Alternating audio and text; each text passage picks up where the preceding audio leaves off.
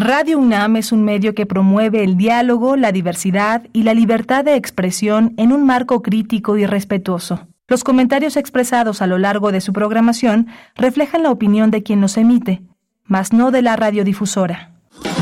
Radio UNAM presenta Primer Movimiento, El Mundo desde la Universidad. Buenos días, buenos días. Inicia primer movimiento en esta mañana de lunes 10 de abril del 2023. Ya son las 7 con 5 minutos de la mañana. Estamos en vivo, pues no hay plazo que no se cumpla. Estamos aquí después de una semana de descanso acompañándoles en esta mañana del 10 de abril. Todo el equipo, el equipo aquí presente, pues sí, también ya espabilándose en esta mañana. Rodrigo Aguilar en la producción ejecutiva, Violeta Berber en la asistencia de producción. Está Antonio, Antonio Quijano, jefe de noticias, también presente en cabina. Andrés Ramírez esta mañana frente a la consola en los controles técnicos. Tamara Quiro quien atiende sus comentarios en redes sociales. Recuerden, arroba PMovimiento en Twitter, Primer Movimiento UNAM en Facebook. Frente a mí se encuentra delante del micrófono Miguel Ángel Quemain en la conducción. Buenos días, Miguel Ángel. Hola querida Berenice, buenos días, buenos días a todos. Una semana, una semana que pasaron muchas cosas que no pudimos dar cuenta de ellas, pero que son fundamentales. Eh, muchos cambios en la, en la cultura, en lo que se avecina para la Feria Internacional del Libro de Guadalajara, en el INE, nuevas autoridades, con una, con una, una disposición al diálogo, una disposición a sumarse a los esfuerzos de la República para eh, tener una política de austeridad, una, una crítica interesante. Lorenzo Córdoba sumándose al equipo de Latinos, este equipo de Roberto Madrazo que pretende ser un periodismo sumamente, sumamente parcial, sumamente dedicado a la visión electoral, pero bueno, ya lo veremos a lo largo de las próximas, de las próximas semanas, haremos el análisis todo lo que quedó pendiente en esta semana llamada mayor donde Iztapalapa rompió récord también de, de presencia de fieles, una presencia muy interesante, una participación pospandémica muy, muy nutrida, muy popular, muy, muy social, muy rica la, la experiencia de Iztapalapa. Vamos a tener hoy ah, en la curaduría musical a Bruno Bartra, musicólogo, sociólogo, periodista, curador de este espacio de los lunes musical que marca toda la ejida de, la, de estas tres horas de primer movimiento. Vamos a conversar también sobre teatro, la propuesta de En el Hoyo, una obra de teatro que tiene lugar en el Teatro La Capilla. Hasta el 28 de abril estarán presentándose los viernes a las 20 horas y estaremos conversando aquí en esta mañana con Emilio Sabini, dramaturgo y actor en esta obra. Él, él es el dramaturgo precisamente de En el Hoyo. Vamos a hablar en este contexto también eh, la música del mundo desde México, el canto gregoriano y la liturgia, una, una reflexión eh, de Guillermo Teo Hernández, ingeniero dedicado a soportes sonoros, investigador de música de concierto. Y este año se cumplen 50, medio siglo del el surgimiento de la DEA, de la Administración para el Control de Drogas en los Estados Unidos, que se originó en 1973 eh, con su sede en Arlington, que ha cambiado, pero ahora sede en Arlington, en Virginia, frente al Pentágono. Bueno, vamos a tener una lectura, un, un balance, la DEA, 50 años, y su relación en la agenda bilateral, bilateral perdón, con México. Vamos a conversar con el doctor José María Ramos, doctor en Ciencias Políticas y Sociología, profesor investigador del Departamento de Estudios de Administración Pública en el Colegio de la Frontera Norte, miembro del colectivo CACEDE y especialista en temas de gobernanza, seguridad multidimensional y desarrollo. Vamos a tener a Finlandia hoy como en el marco de la discusión por su ingreso a la OTAN, Vamos a hablar con Luis Guacuja, quien es responsable del programa de estudios sobre la Unión Europea del posgrado en la UNAM. Así es, es dentro de las noticias que ocurrieron, que acontecieron la semana pasada, pues sí, Finlandia se convirtió en el miembro número 31 de la Alianza Atlántica de la OTAN. Tendremos esa posibilidad de acercarnos, de hacer un balance y tendremos también la poesía necesaria en la voz y selección de Miguel Ángel Quemain. Y vamos a tener hoy un, trabajo muy interesante, el catálogo cinematográfico eh, de la Ciudad de México. Es un, es un trabajo... Eh, que se ha hecho con un gran equipo conocedor de cine. Esta vamos a hablar con Cristian Calónico Lucio, él es director de Procine CDMX, eh, un conocedor, un profesor, alguien que ha estado desde hace más de 30 años al frente de una experiencia de colocar al cine como un elemento fundamental y con Gabriela Pulido. Ella es directora general de la Oficina para la Memoria Histórica de México. Tendremos al cierre la participación de la doctora Clementina Equigua, bióloga, doctora en ciencias, divulgadora científica desde el Instituto de Ecología de esta Casa de Estudios. Hablaremos de El Árbol del Tule. Es la propuesta que nos hace Clementina Equigua para iniciar esta semana, para cerrar también la primera transmisión de esta semana luego de las vacaciones de Semana Santa. Cuéntenos en redes sociales cómo amanecen. Bueno, pues ya las actividades dentro de la UNAM, por supuesto, pues ya eh, todo, todo el mundo reincorporándose a las actividades en todos los niveles que imparte esta casa de estudios. Interesante también ver la portada de la Gaceta de la UNAM, gaceta.unam.mx, eh, fortalece la Universidad de Integridad y Honestidad Académicas y la Gaceta dice no más plagios cubre la UNAM, vacío legislativo para impedir conductas deshonestas. Bueno, pues así estamos iniciando la semana, 7 con 10 minutos de la mañana. Vamos con Bruno Bartra. Primer movimiento Hacemos comunidad con tus postales sonoras. Envíalas a primermovimientounam.gmail.com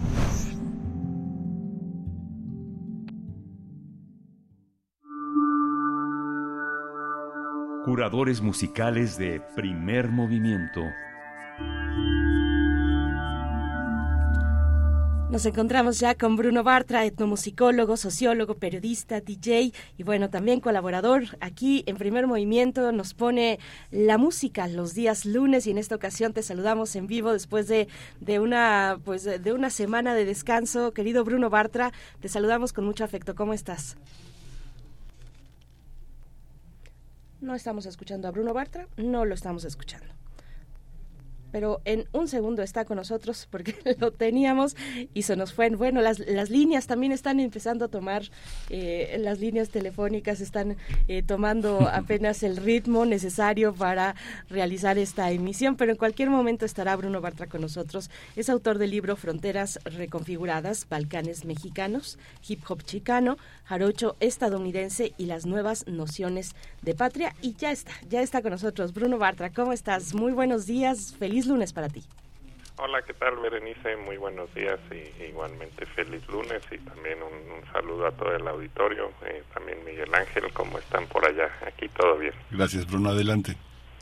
Pues bueno, traigo una, selección a propósito de, una pieza que lanzó la semana antepasada. Eh, la cantante que se llama La Bruja de Texcoco eh, hizo una versión de, de Mujeres Divinas, esta eh, pues ranchera clásica que hiciera famosa eh, Vicente Fernández, pero eh, con la bruja de Texcoco desde su perspectiva trans pues adquiere una dimensión muy distinta, eso en el lado del discurso, ya en el lado musical es una eh, muy buena como versión folktrónica por llamarlo así, es decir, tiene elementos del mariachi de la ranchera original con cuestiones electrónicas, efectos en la voz, bastante bien logrados. Entonces ahí eh, me pareció que era bueno retomar eh, varios covers que transforman las originales de, de formas muy muy creativas. Mm. Entonces nos vamos a ir muy al pasado, después de esa, al 68, con, con la versión que hiciera Jimi Hendrix de All Along the Watchtower de Bob Dylan, eh, metiéndole todo su estilo en la guitarra eléctrica y transformándola y haciéndola eh, posiblemente la mejor versión de esa pieza de Dylan. Luego volveremos un poco más a, nuestros tiempos eh, con un cover que hizo el colombiano Yuri Buenaventura a Mala Vida de Mano Negra, en este caso haciendo de una pieza de rock fusión, eh, eh convirtiéndola en una salsa colombiana muy bailable y siguiendo en, un poco en esa línea que toma eh, piezas rockeras, industriales y las regresa al folclore en lugar de hacerlo a la inversa. Eh, también elegí eh, otro clásico, la de Hurt, que es original de Nine Inch Nails, pero de la cual Johnny Cash hizo una versión impresionante en torno al año 2000. Y ya para cerrar la selección, pues la pieza de David Bowie, The Man Who Sold the World, también hay una versión, bueno, además de la famosísima de Nirvana, hay otra mucho más reciente, de hace un año, eh, que hizo una banda de Los Ángeles que hace bossa nova eh, con un toque un poco más moderno, la banda se llama Nova, e hicieron esta, esta pieza de, de Bowie en, en versión bossa nova, ¿no? Entonces, bueno, es una selección bastante ecléctica, centrada en, covers que transforman creativamente las piezas originales y espero que la disfruten. Pues con ella nos vamos a quedar, Bruno, eh, Bruno Bartra. Pues sí, qué buena selección, lo dices bien, es diversa, es ecléctica y eh, bueno, pues hablar de, covers de buenos y malos, covers a, clásicos de la música, pues nos quedaríamos aquí un buen rato. Te agradecemos eh, que nos pongas esta, pues esta guía, esta guía musical de algunos covers que pues espero llamen la atención también y, y el gusto de la gente que nos está escuchando. Muchas gracias, Bruno. Gracias a ustedes, un abrazo y buena semana. Buena semana para ti y hasta pronto. Nos quedamos entonces con a cargo de la bruja de Texcoco, Mujeres Divinas.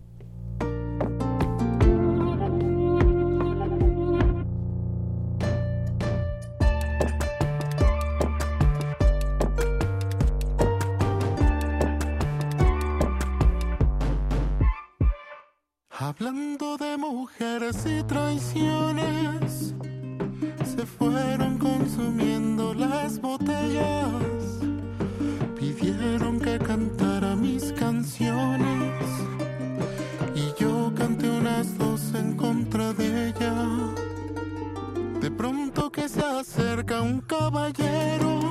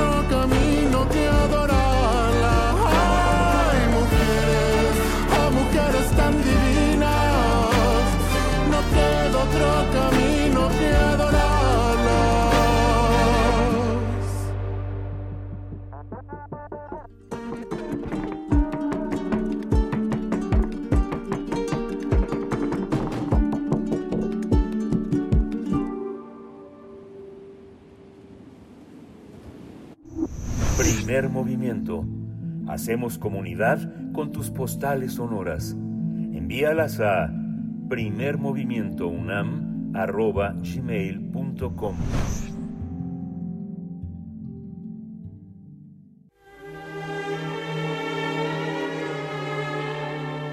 Teatro, teatro, teatro.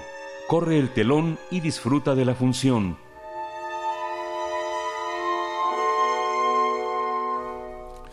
De forma inesperada, un hombre tiene que lidiar con su ser más oscuro. Él no decide porque mientras va caminando cae en un hoyo.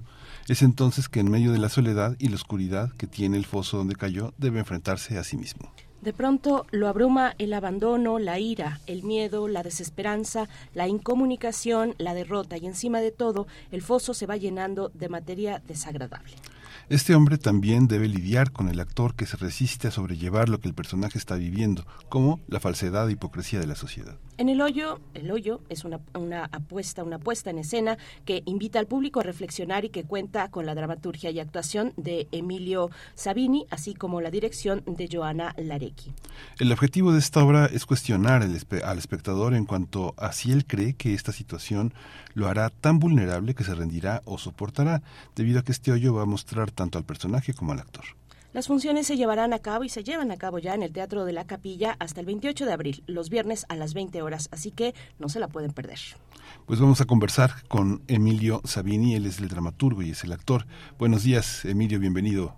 Hola, ¿qué tal? Mucho gusto, ¿cómo están? Gracias, muy bien. Saludos, saludos Emilio, eh, bienvenido a Primer Movimiento.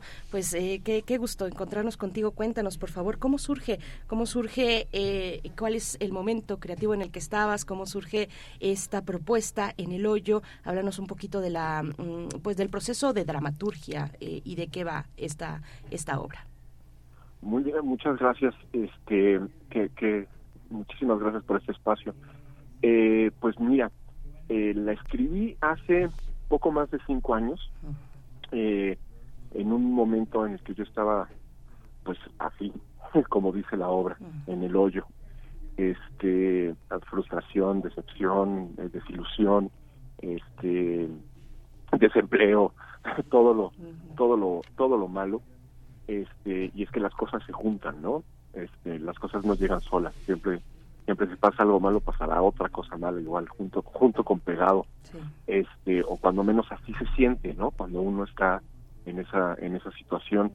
Y pues mi, mi proceso de escritura siempre es primero eh, pues muy eh, eh, dejo que dejo que fluya dejo que fluya.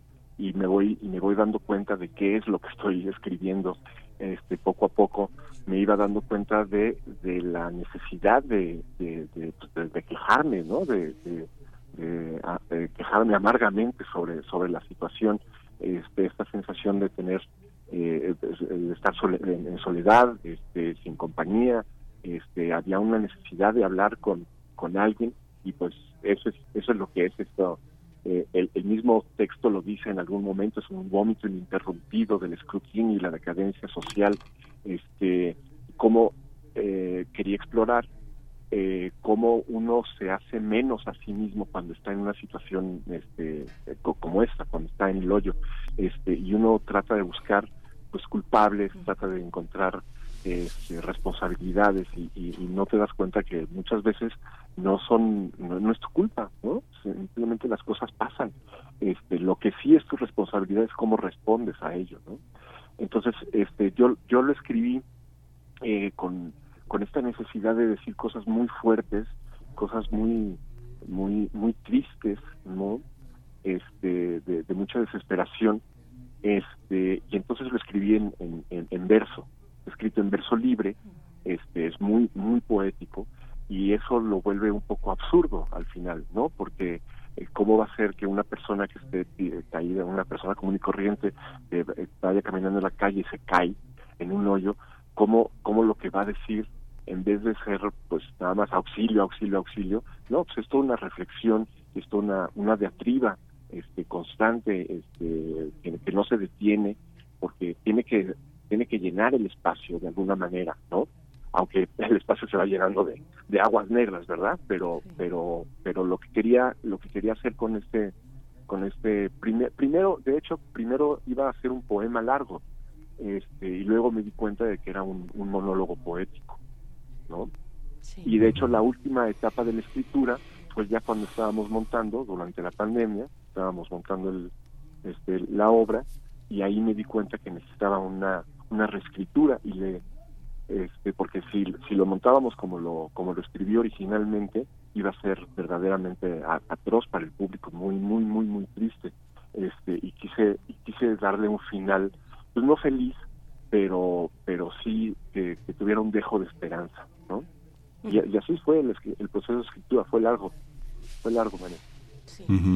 Y es que la tradición, la tradición de caer en el hoyo es una tradición larga, ¿no? Fundamentalmente viene de la periferia al centro, ¿no? Pienso en Viaje al final de la noche de Luis Ferdinand de Celine, pienso en El pan desnudo de Mohamed Chukri, pienso en muchas obras que van desde, desde las obras de Camus y de Sartre hasta las cosas más actuales, que, que, tienen que ver con esta, con esta dramaturgia española que se ha caracterizado también por, este, por poner a muchos personajes en el hoyo, en una aparente democracia donde los sujetos son empujados al hoyo, algunos están en el hoyo por una cuestión de purificación, otros porque han adquirido unas deudas que no pueden saldar y este y el hoyo tiene muchas muchas muchas facetas. ¿Cómo cómo entramos en esta este qué significa para un público como el mexicano este enfrentarse a esta idea de caer en el hoyo, caer en el hoyo que es este formar parte de la corrupción, hacer un acto vergonzoso, ¿Qué, qué, qué, qué, cuántos hoyos tenemos? ¿Cuántos hoyos visualizaste como dramaturgo a la hora de pues escribir esto?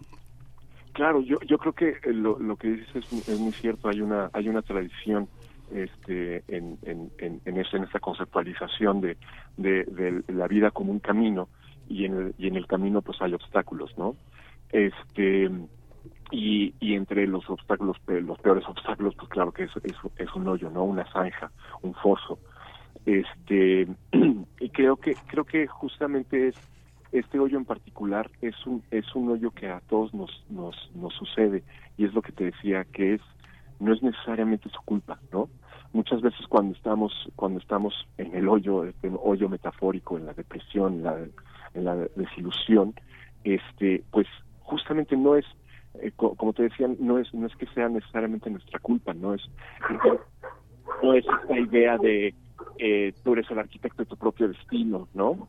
Este, sino al contrario, ¿no? Ir en contra de esta idea de que de que uno uno es eh, responsable absoluto y totalmente de las cosas que le pasan en, en la vida, sino que hay cosas que simplemente te, te pasan y que, y que son son malas, te llevan a un estado en el que del, del que sientes que no puedes salir, ¿no?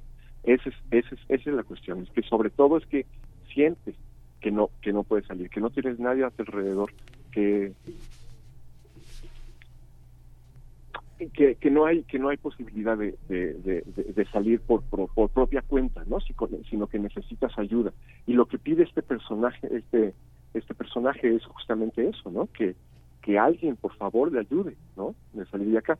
Y ahí es donde se convierte eh, la, la obra se convierte también un poco en un texto metateatral porque no es nada más el personaje, sino el, el actor que está representando al personaje, el que también este, sale a, relucir en un momento en el que de, de, alguna manera para el, para el, para el actor la obra misma es el hoyo, ¿no? Es una obra en la que decidió estar, pero que ya no le está pues ya no le está agradando, ¿no? No, no le agrada la idea de cada noche tener que caerse en este hoyo y no poder salir y, y quejarse amargamente de la vida. Este, y entonces el, el actor le pide al público encarecidamente que se apiade de, de él, ¿no? Eh, que obviamente pues, es una cosa absurda porque el público no puede hacer nada, no puede salvar a, al, al, al personaje porque el personaje ya está condenado a estar en el hoyo, ¿no? ese ese lo condené yo no el dramaturgo este y entonces creo creo que es, es, es el hoyo es el hoyo de los problemas que, que no te que, que que tú lo provocaste pero que lo pero que tu respuesta no está siendo la, la lógica no en vez de en vez de luchar por por salir de ese hoyo este este tipo se está se está dejando a la buena de Dios, digamos, ¿no? A, dejar que, que, las cosas fluyan como, como tengan que fluir.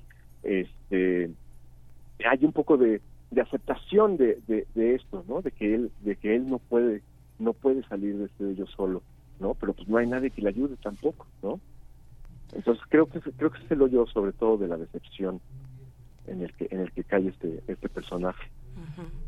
Emilio, qué, qué, qué, interesante y al escucharte, pues uno va pensando en, en, los propios agujeros en los que en los que ha caído o en los que nos encontramos o en los que a veces nos encontramos colectivamente.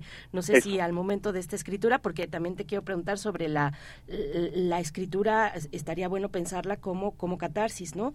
También como, como un catalizador de emociones tan, tan profundas y, y, en este caso dolorosas, que no siempre es desde el dolor o, o desde esta angustia, desde este sin salida del hoyo en el que se encuentra este personaje, pero, pero bueno, eso por un lado, la escritura y por otro, saber pues quién es el responsable, ¿no? De esos hoyos en los que nos encontramos. Hace un momento que Miguel Ángel hablaba, ponía como ejemplo las deudas que no se pueden saldar, por ejemplo, ¿no?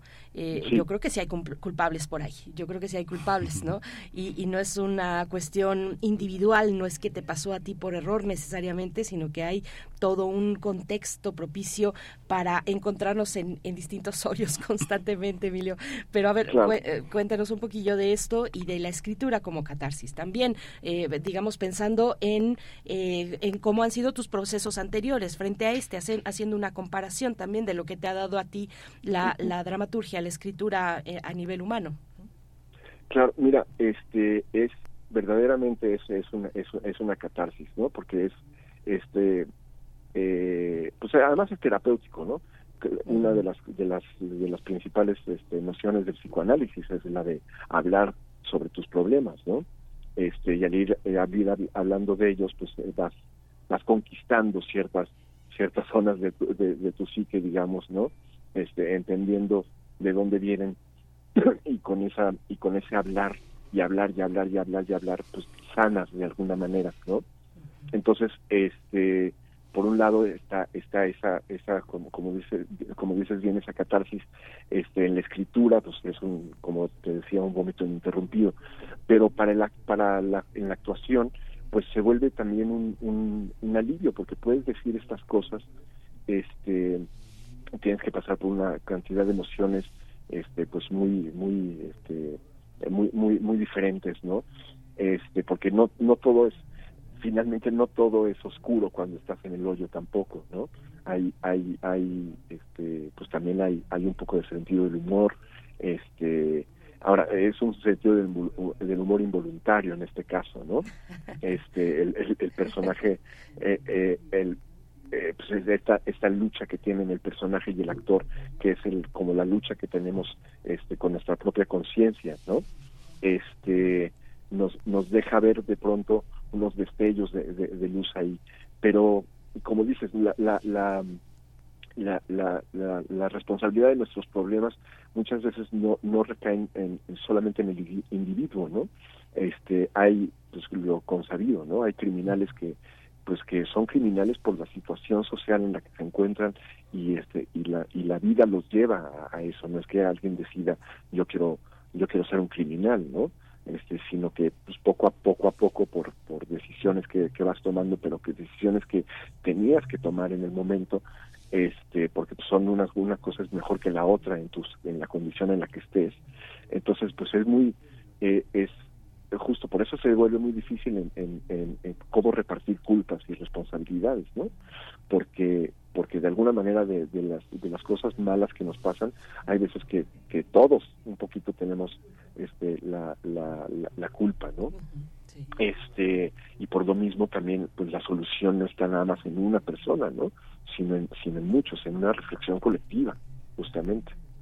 Sí, y, y teatralmente, cómo, cómo, cómo está resuelto, qué implica, digamos, en los últimos años hemos visto varias, varios enfrentamientos. Por ejemplo, pienso en el trabajo que tú debes de conocer bien, me imagino, el trabajo de David Salmón, que ha hecho este de, esta dimensión actoral una verdadera atención, digamos, a, atletas de la emoción y atletas también de enfrentarse a un espacio, a un espacio vacío, que es el, que es el, que es el del monólogo, de alguna manera, por más poblado que esté un escenario, hay algo que implica que el actor mire hacia adentro y que además de que se mire como actor, se mire como, como, como tema de la propia, del propio objeto de la, de la, de la discusión. ¿Cómo, cómo fue, cómo fue este trabajo con la dirección?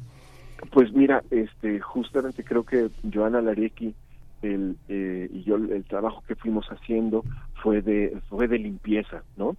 Porque al principio teníamos como una idea de sí casi de llenar el espacio, de, de utilizar el espacio muchísimo y así como se va llenando de, aguas negras el hoyo, pues que se fuera llenando de, de cosas, de objetos, de este, pues eso, de, cargas del pasado, de este de, digamos eh, objetos simbólicos que, que, que, hubieran representado la soledad, la ira, el miedo, la, la decepción, este el escrutinio social, ¿no? Es, esta cosa de, cuando estás cuando estás solo, cuando te dicen échale ganitas, ¿no? Y que lo único que hace es hundirte más en el hoyo, ¿no? Este, entonces iba a ser y eh, teníamos esa idea, pero poco a poco nos fuimos dando cuenta de que el, el texto necesitaba este necesitaba de menos de, menos cosas y de porque las palabras son muchas no esa es, ah, es, esa es la cuestión. Que entonces el, el, espacio vacío del que hablas es cierto y está resuelto más bien con pura iluminación. Para centrar toda la atención en, en la actuación eh, todo lo resolvimos simplemente con ir ir eh, modificando el nivel de la luz para, para representar el de cómo va subiendo el nivel de las aguas negras, ¿no? En el hoyo, cómo lo van cubriendo. Sí. Este, entonces sí, el, escenario, el escenario está vacío, pero pues lo llenan las palabras, ¿no? También, también mi apuesta a este, a este texto fue es un poco, pues, eh, decirle a la gente, vamos a regresar a la palabra, ¿no? Vamos a, el, el, teatro es palabra sobre todo y este y si hay algo que nos eh, caracteriza como humanos es que hablamos no y hablamos mucho no nos callamos estamos todo el tiempo hablando todo el tiempo tenemos necesidad de hablar y eso es lo que está haciendo este personaje igual no si lo único que puede hacer de lo único que se puede hacer es de las palabras no del mundo que, que las palabras crean Sí, Emilio, eh, la, la, palabra y, bueno, la decisión de realizar este monólogo en verso también es bien interesante, ¿no? Porque sí podríamos pensar, yo creo, a ver que nos diga la audiencia qué es lo que opina, pero yo creo que sí que cuando se tiene un diálogo interno de este peso, eh, es propicio desarrollarlo en verso. no sé pues, si, si, tenga algún sentido, pero a ver, tú cuéntanos sobre esta decisión, ¿no? Porque como bien decías hace un momento, pues uno cae en un, en un hoyo y pues, pues lo primero que haces es gritar y pedir auxilio, ¿no? O decir fuego, porque si dices ayuda tal vez nadie se acerque.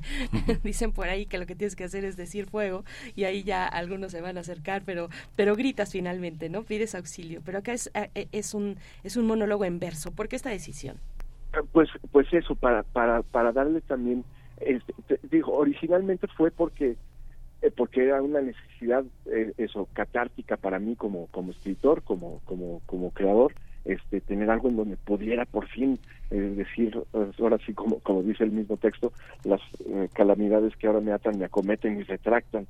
Este y, y yo y yo tenía esa, intención, pero poco a poco en el montaje se fue convirtiendo, fuimos descubriendo este absurdo que hay detrás de que el, el, tipo en vez de en vez de decir las cosas claras caiga en una reflexión poética, ¿no?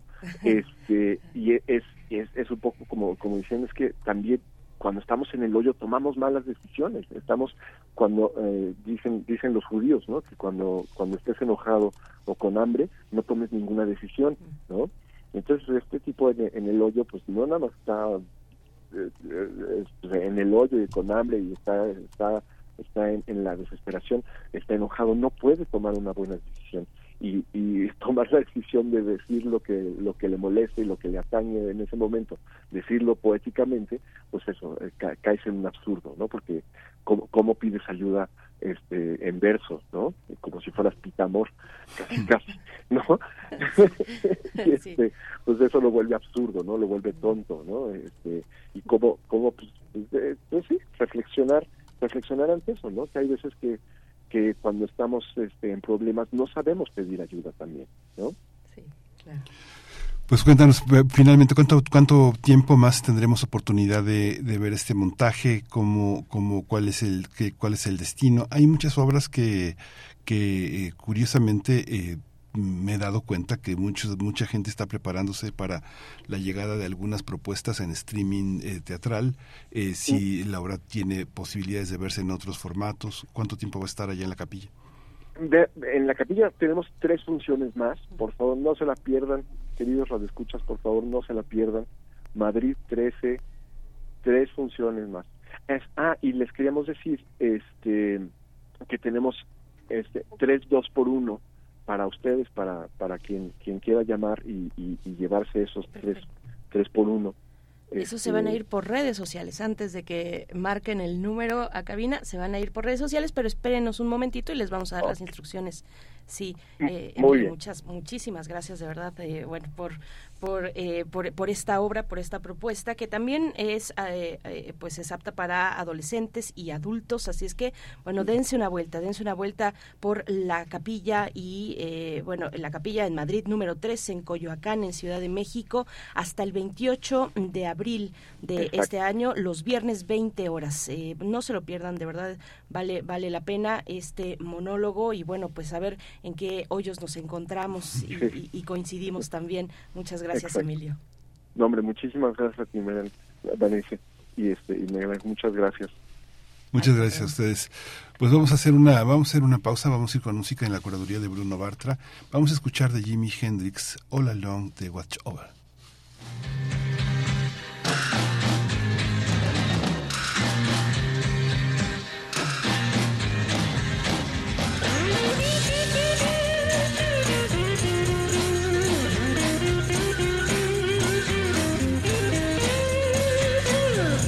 Must be some kind of way out of here. Said the joker to the thief. There's too much confusion. I can't get no relief. Businessman there, drink my wine. Plowman, dig my earth. None will level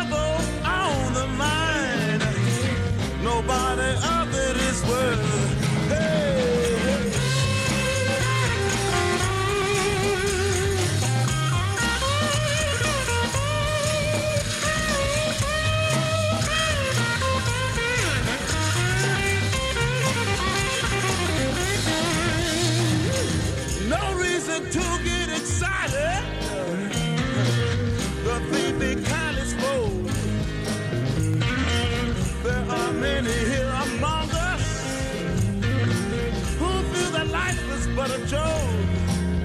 But, uh, but you and I, we've been through that. And this is not our fate. So let us start talking falsely now. The hour's getting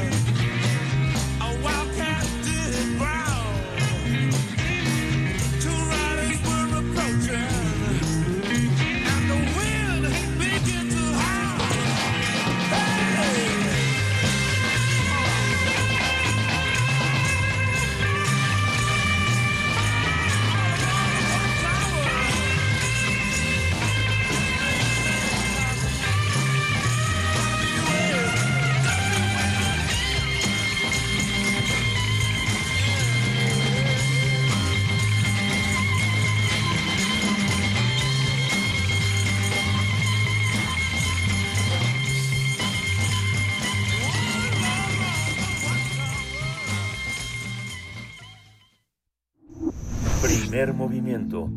Hacemos comunidad con tus postales sonoras. Envíalas a primermovimientounam.gmail.com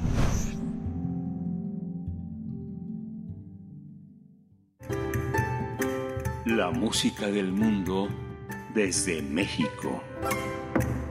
Y damos la bienvenida a Teo Hernández en esta mañana de lunes. Él es ingeniero dedicado a soportes sonoros, investigador de música de concierto y nos acompaña en esta sección, en esta ocasión para hablar de el canto gregoriano y la liturgia. Es el tema que ha decidido compartir con nosotros. Teo Hernández, muchas gracias, muy buenos días. De vuelta después de esta semana de vacaciones. ¿Cómo estás?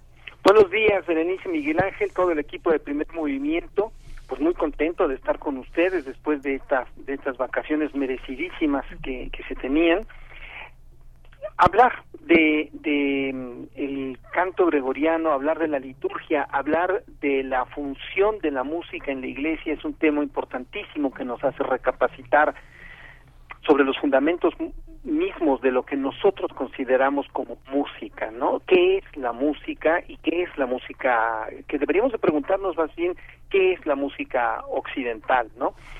Bueno, pues eh, no podemos negar que eh, la música occidental tiene su, su, su base en justamente los cantos gregorianos. Los cantos gregorianos son un tipo especial de canto llano que se dio en la Edad Media. El canto llano es aquel canto que está a una sola voz, sin ningún tipo de acompañamiento, eh, eh, por ejemplo, no hay instrumentos que lo acompañen, no hay un órgano, no hay, eh, por ejemplo, instrumentos de cuerda punteada, y tampoco, y eso es importante, tampoco hay otras voces. ¿A qué me refiero con esto? ¿A qué nos referimos con esto? A que hay una sola melodía que no se contrapone con otra melodía en ese mismo instante o con fragmentos de melodía. Siempre la misma melodía con las mismas notas. Esto es muy importante, a esto se le llama cantiano y se difundió por toda la edad por toda la edad media en Europa. Eh, de hecho, los primeros cantos que se que, se sabe eh, que existieron en la iglesia solamente están documentados eh, por fuentes alternas, o sea, no hay una fuente escrita que nos diga cómo fue ese canto eh, que podamos reproducir desde el punto de vista musical, o sea, no había una notación musical para nosotros poder rehacer ese canto, ¿no? Lo que lo que se hace es revisar cuál es la evolución de la liturgia en la historia, entender un poco cuál es el canto de los primeros cristianos que deriva evidentísimamente del, del judaísmo y eh, tipo de poesía existía. Entonces lo primero que, se, que nos encontramos es que todos los, los, los cantos llanos medievales, dentro de los cuales el gregoriano quizá es el, el más nuevo, hay un canto ambrosiano, hay un canto beneventano, hay un canto galicano, todos anteriores al llamado canto gregoriano, eh,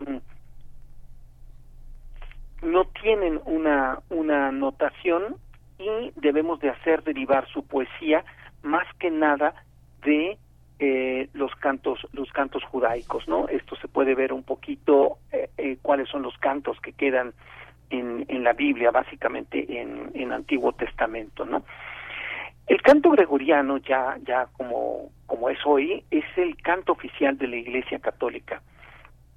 Es un canto cuyas fuentes y cuyo origen siguen en, en investigación. Se sabe que no es propiamente de, de origen romano. Al parecer hay un canto anterior al canto gregoriano en Roma que es canto que se le llama canto viejo romano. Este canto viejo romano sale de Roma por diferentes circunstancias y es afectado básicamente en la Galia y cuando regresa, regresa transformado y regresa ya en canto, en canto gregoriano. Entonces, estas son, digamos, las investigaciones que, que se tienen sobre el origen del canto gregoriano. Y lo que vamos a escuchar ahora son dos, dos obras que pues tienen que ver obviamente con, con la parte crucial del año del año cristiano que es justamente la Semana Santa. Eh, uno es el eh, Tantum Ergo, que es un fragmento de un canto que se hacía en Jueves Santo, que se llama Pangelicua. Este, este canto habla sobre la formación de Cristo en, eh, en pan y en vino eh, en la ceremonia litúrgica. Y también habla, obviamente, de eh, el- la vida, la muerte de Cristo y la vida. O sea, este es el, el centro de la liturgia de la liturgia cristiana que nosotros podemos ver en pues en, en, toda- en todas las, las misas, ¿no? Y el otro canto que vamos a escuchar, que son cantos muy cortos, es el Victime Pascali Laudes, que es este a la víctima pascual ofrezcan alabanzas los cristianos. El Cordero redimió a las ovejas, Cristo inocente reconcilió a los pecadores con el Padre. Y la otra parte que es muy hermosa dice, la muerte y vida se enfrentaron en lucha singular. El dueño de la vida que había muerto reina vivo. Este es el también el quizá el corazón del pensamiento cristiano que es vencer a la muerte a través de la resurrección de Cristo, ¿no? Eh, quiero hacer insistencia en esto porque nosotros normalmente sacamos de contexto al canto gregoriano y lo y lo tenemos como una música pues monótona, bonita, que causa paz. Y era para la para los oídos medievales y para el pensamiento medieval no tenía absolutamente nada que ver con esto. Era una era un momento absolutamente solemne en el cual se participaba en un acto eh, podemos decir de características dramáticas que es una liturgia, una una misa con un principio, un desarrollo y un final que los hacía participar de ciertos ritos que eran propios de la comunidad. De hecho, solamente los, los bautizados podrían participar de algunas partes de esto. O sea, es un rito eh, que solamente los iniciados. O sea, había un rito iniciático para poder después participar en estos otros ritos. Y esto, nada más ya para terminar, es muy importante porque nos hace pensar que la música cumple una función dentro de todo esto y nos hace cuestionar lo que nosotros pensamos que es la música, ¿no? Entonces, pues eh, yo los dejaría con esta con esta mm, pregunta que tenemos que hacernos. Para ellos la música era lo mismo que lo que nosotros pensamos. La respuesta es definitivamente no. Pero ¿en qué sentido? Bueno, pues hay que ahondar un poco más en las fuentes. Ujú. Es que es muy interesante, te- Teo. Eh, eh, a, a mí me parece como hubo un momento hace por lo menos casi 20 años en la que se hizo una como una especie de reedición de la de los cantos gregorianos y uno lo ve hasta uno lo escucha hasta en plazas comerciales, ¿no? Y, este este eh, muchos strippers han tomado el, el, este los los cantos de los monjes de Silos para sus números de para sus números de show. Es, es algo que la gente en esta ilegibilidad que tiene el latín para para muchas para muchas personas la mayoría para para mí el latín sigue siendo oscuro eh, tiene esa esa esa esa cuestión que esa ilegibilidad lo puede colocar en cualquier lectura ¿eh? la, lectura de la serenidad de la paz o la o la del erotismo que uno lo ve como ¿qué, qué ha hecho que ese canto tenga tantas lecturas en el mundo contemporáneo ¿eh? Es, es muy impresionante esto y de hecho es una pregunta que nos tenemos que rehacer y todos aquellos que nos que nos dedicamos de alguna forma a la música es algo que tenemos que revivir constantemente en la fonoteca tenemos mucho esto estos est- estas pláticas eh, sobre qué es la música cuál es su mensaje si existe un lenguaje universal que que tal parecería que estas lecturas que tú estás mencionando ahorita eh, lo harían algo precisamente lo contrario, ¿no? Algo no universal en el sentido en que los significados que se están extrayendo de un mismo fenómeno sonoro son absolutamente disímbolos. Sí, eh, Teo, eh, te, te propongo, te proponemos que, que vayamos a escuchar y regresemos para un comentario eh, de cierre. Eh, me quedo pensando, por ejemplo, en que este eh, pues este ambiente de solemnidad eh, con estos cantos litúrgicos también se acompañaban y enfatizaban y, y, recargaban, digamos, en una atmósfera, ¿no? En una atmósfera propicia con unos vitrales, con unos vitrales que daban cierto tono de luz, ¿no? Eh, Por supuesto, con un espacio. Con un espacio, exactamente. Se dialogaba también con el espacio de alguna u otra manera a partir de este sonido. Vamos a escuchar y volvemos nada más para un segundito de cierre contigo, Teo Hernández. Muchas gracias.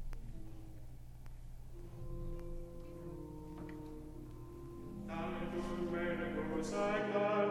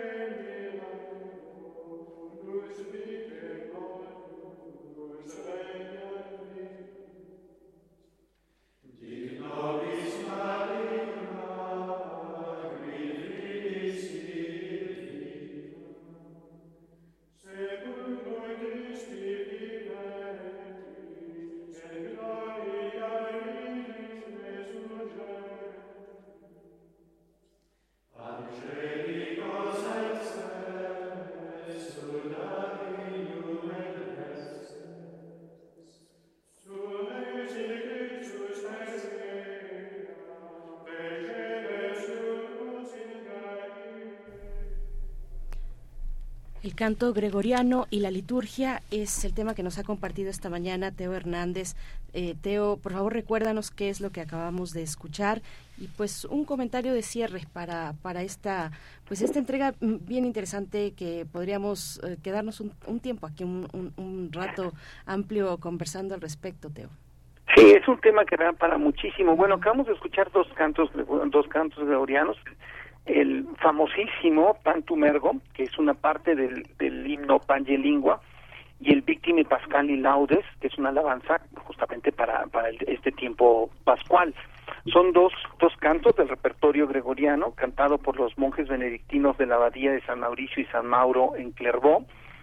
Y bueno, como cierre final, quisiera eh, pues un poco reabordar estos dos puntos que ustedes mencionaron. Uno, hay que considerar, como decía Benenice, que esto no era un canto solo como como como ahora prende uno el radio o como como dice Miguel Ángel eh, que se pone en un lugar y puede ser lo mismo para un stripper que para una, una función de otra cosa, ¿no? Era un contexto sumamente definido, acotado, que era dentro de un espacio también definido, pero como función de una ritualidad perfectamente establecida. Eso es muy importante. Nosotros no podemos pensar, por ejemplo, eh, el eh, Víctime Pascal y Laudes en o escucharlo en Navidad porque nos parece muy religioso, ¿no? O sea, por supuesto que eso no no funcionaba. Tenía un lugar, un espacio y formaba parte de un repito, de un esquema preestablecido que hacía eh, pertenecer a las personas que lo estaban oyendo a una comunidad a través de ciertos ritos. Y ciertos ritos, por supuesto que tenían a veces eh, un carácter mistérico, ¿no? O sea, en el sentido en que solamente se podía tener acceso a estos ritos cuando uno era un iniciado, o sea, uno se iniciaba a través de del bautismo o a través de, bueno, pues los, los ritos que se que se conocen, ¿no? De la de la fe católica. Eh, eh, recalcando y retomando esto, la música cumplía una función muy definida dentro de esto y lo más importante era el texto. El texto era lo que hacía que la música funcionara como funciona.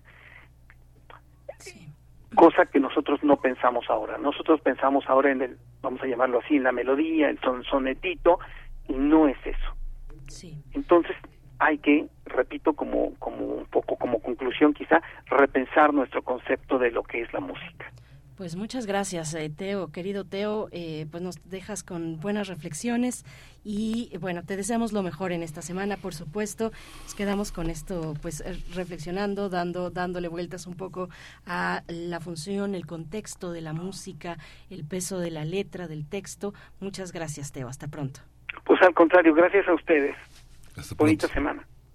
Igualmente, pues con esto nos despedimos en esta primera hora, 8 de la mañana. Vamos al corte y volvemos. Síguenos en redes sociales. Encuéntranos en Facebook como Primer Movimiento y en Twitter como arroba PMovimiento. Hagamos comunidad.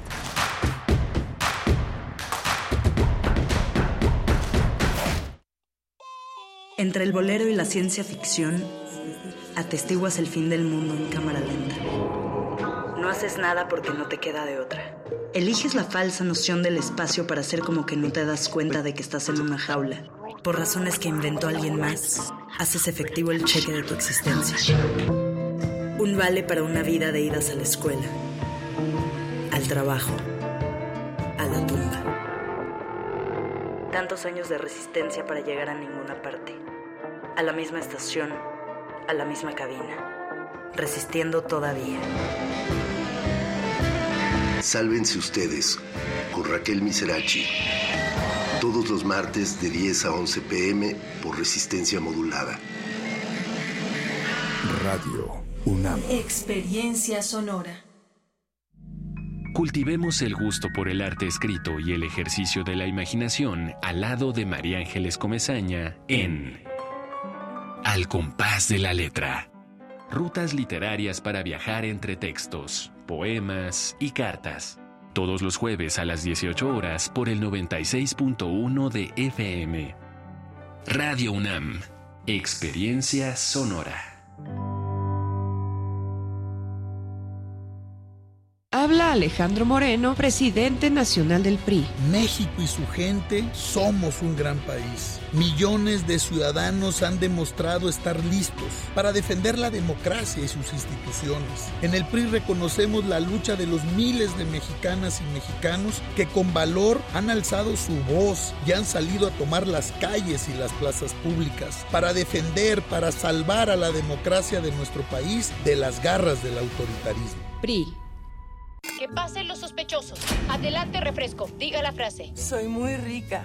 El refresco, lleno de azúcar que puede causar diabetes y sobrepeso. Papas. Grasosito.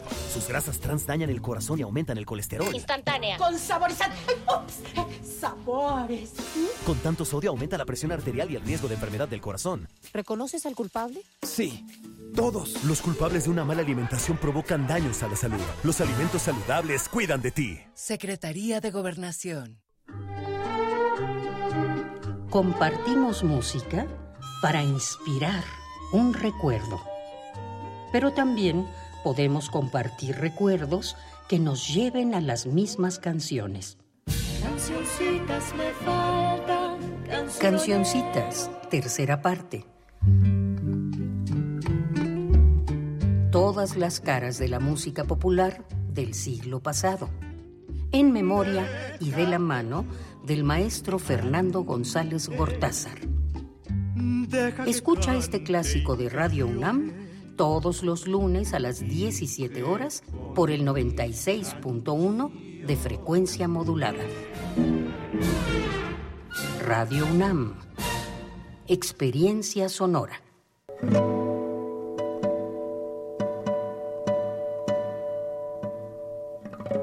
Soy Ana Lara y los invito a descubrir quiénes son los compositores contemporáneos, qué escriben y quién los interpreta.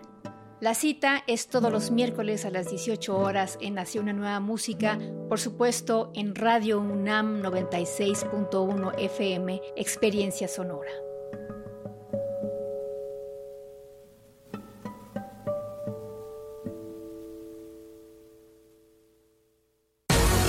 Lo social, lo político, lo económico, lo cultural son fenómenos que nos competen a todas y a todos. Nada debe sernos impuesto, porque tenemos una voz, una opinión, tenemos derecho a debate. Analiza lo que sucede en la sociedad en compañía de universitarios, juristas, especialistas y activistas. Con Diego Guerrero, los martes a las 16 horas por Radio UNAM. Experiencia Sonora. Encuentra la música de primer movimiento día a día en el Spotify de Radio UNAM y agréganos a tus favoritos.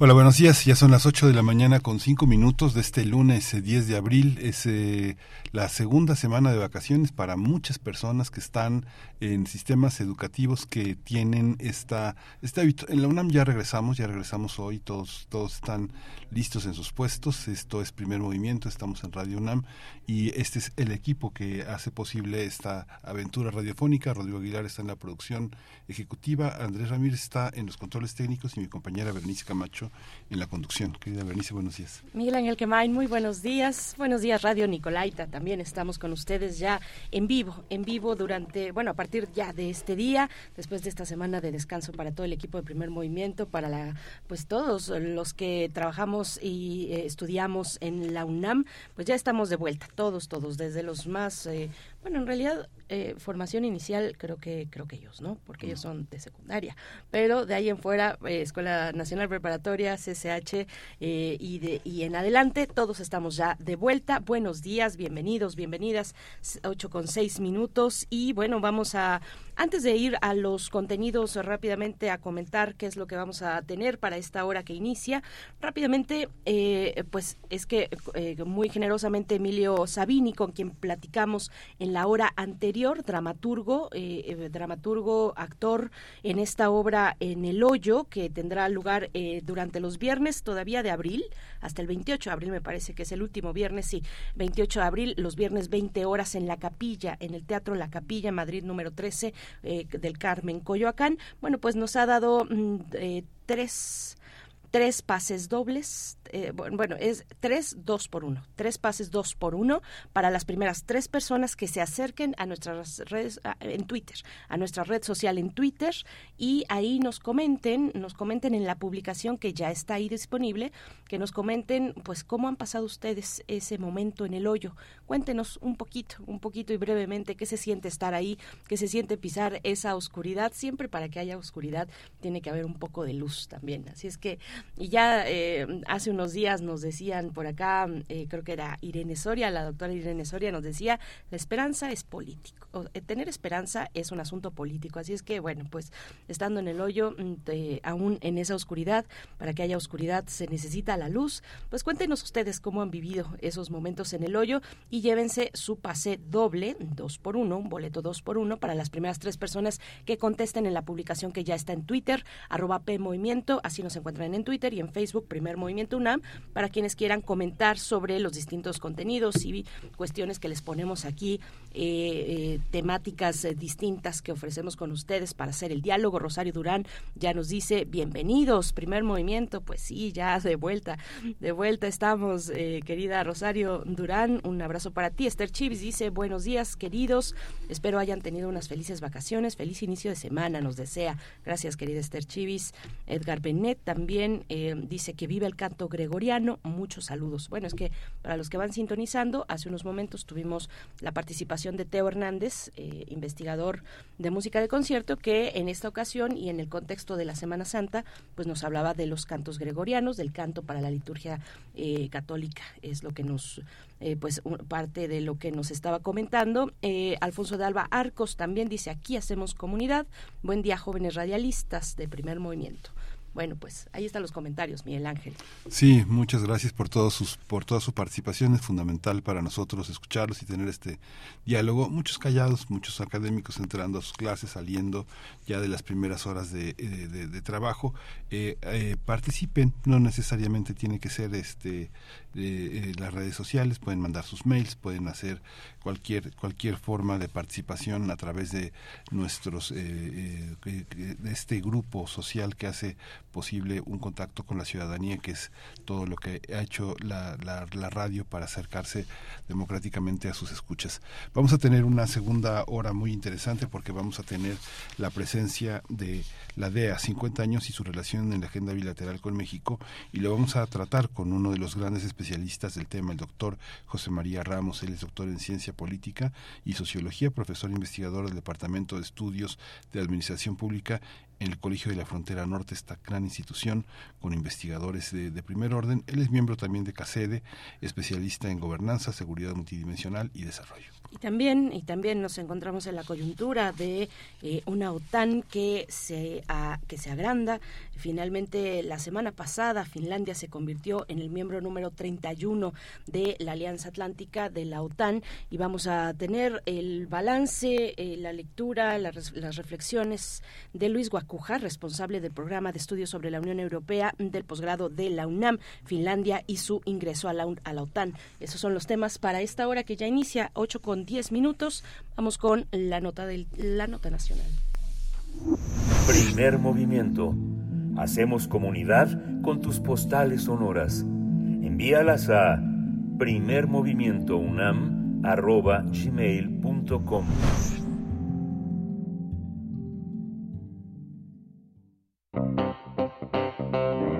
Nota Nacional. La Administración de Control de Drogas, por sus siglas en inglés, la DEA, cumplirá 50 años de su fundación el próximo primero de julio de 2023. Desde entonces, la agenda con México es una de las más importantes en el ámbito internacional. Esta agencia es la encargada de investigar delitos de orden federal relacionados con la producción, transporte y consumo de drogas. En México, la DEA mantiene oficinas en diversos estados de la República Mexicana. La mayoría de estas oficinas, normalmente establecidas en los consulados estadounidenses, que se fundaron en la década de los años 70 y continúan activas. De acuerdo con el último informe de la DEA, se ha documentado el auge de los grupos criminales en varias ciudades mexicanas en especial de los cárteles de Sinaloa y Jalisco Nueva Generación. Sobre el tema, Anthony Blinken, secretario de Estado de los Estados Unidos, dijo que su país puede colaborar con México para combatir el tráfico del fentanilo tras dotar a los puestos fronterizos de la tecnología más moderna para detectar la presencia de esa sustancia. Esto a razón de que eh, supuestamente el 96% del volumen que entra en Estados Unidos lo hace por los puestos fronterizos estadounidenses. Vamos a tener un análisis sobre los 50 años de la DEA y su relación en la agenda bilateral de Estados Unidos con México. Y este día nos acompaña el doctor José María Ramos, doctor en ciencia política, en ciencias políticas y sociología.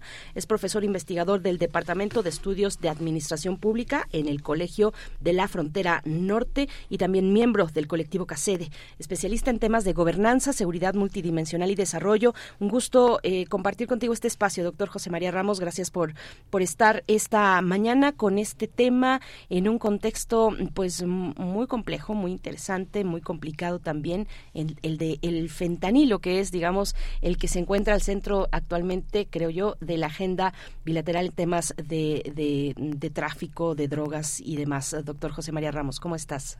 ¿Qué tal, Bernice? Muy buen día, encantado de estar con ustedes. Saludos, Miguel Ángel.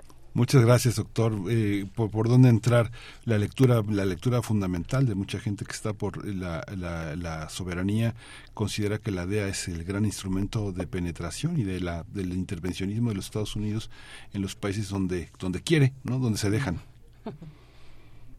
¿Cómo lo ve usted? Sí, no se dejan también. Es, parte del, del, debate que se ha que se ha construido en los últimos 50 años y sobre todo si, analizamos el contexto por el cual se creó en los años 70, el presidente Richard Nixon eh, declara la guerra contra las drogas y México, bueno, pues en ese entonces estaba era el principal eh, proveedor de, marihuana y, cocaína hacia Estados Unidos. Entonces se plantea toda una agenda de, colaboración entre ambos países eh, y después, pues con los resultados conocidos, ¿no? Que si bien se reduce de manera importante el, tráfico de marihuana y sobre todo los sembradíos que se estaban generando después de la Segunda Guerra Mundial de manera muy importante en todo el corredor del Triángulo Dorado. Este, entonces, en ese marco, bueno, pues la, la, la colaboración con Estados Unidos ha sido, pues, de avances, de oportunidades, de críticas, como han sido en estos 200 años de relaciones diplomáticas con el vecino país, en donde pues el último informe este, elaborado por la DEA y solicitado precisamente por la actual directora, Anne va en ese sentido, ¿no? La necesidad de, de, cambiar los enfoques y sobre todo porque hay una situación para el caso de México, ¿no? Es decir, ha habido una colaboración muy importante, lo mencionaba la nota introductoria, sin embargo, curiosamente, este, y, quizás contradictoriamente eh, pues el, consumo de, drogas y sobre todo sus nuevas modalidades fentanilo está incrementado de una manera muy importante. Se han detenido cerca de 135 este, miembros de, los grupos delictivos sin duda alguna importante a raíz de los sucesos muy críticos eh, del, asesinato de la gente de la DEA Camarina en los 80 a partir de ese entonces se crea el, programa de recompensas y que sin duda alguna ha sido muy importante. Sin embargo, bueno, pues ahí está la, la, gran contradicción, ¿no? O sea, acciones muy importantes, pero el tráfico en sus diferentes modalidades se ha incrementado de una manera, pero muy, muy notoria en los últimos años. Sí, doctor José María Ramos, y hacer entonces, eh, me imagino, hacer un, un, balance de la, de la DEA es hacer un balance mismo de la guerra contra las drogas que, ah, eh, pues, eh, que ha inaugurado desde hace 50 años, pues, que inició Estados Unidos desde hace 50 años, es también hacer ese balance. ¿cómo, cómo, cómo, ¿Cómo pensar a la DEA precisamente en términos de lo que ha significado para los países de la región, lo que ha significado para México en, en todos estos años, ya lo decía Miguel Ángel Quemán, como, como un instrumento de, penetración de Estados Unidos a otros países, a los países de la región, México naturalmente, pero también Centroamérica y muchos más eh, en, en América Latina. Así es, Berenice. Y yo creo que el balance va en el sentido de lo que de lo que se ha logrado por eso comentaba, el, este programa de recompensa sin duda alguna ha sido muy importante. Se han el caso de México, lo comentaba, cerca de 135 personas. Iniciativa Media en el 2008 fue sin duda alguna un instrumento muy, muy importante de política pública binacional en el sentido de que permitió el incremento de la infraestructura eh, de inteligencia y de investigación, se generaron toda una serie de, elementos para fortalecer tanto a las, a las instituciones del gobierno federal, también en algunos casos las entidades estatales y locales.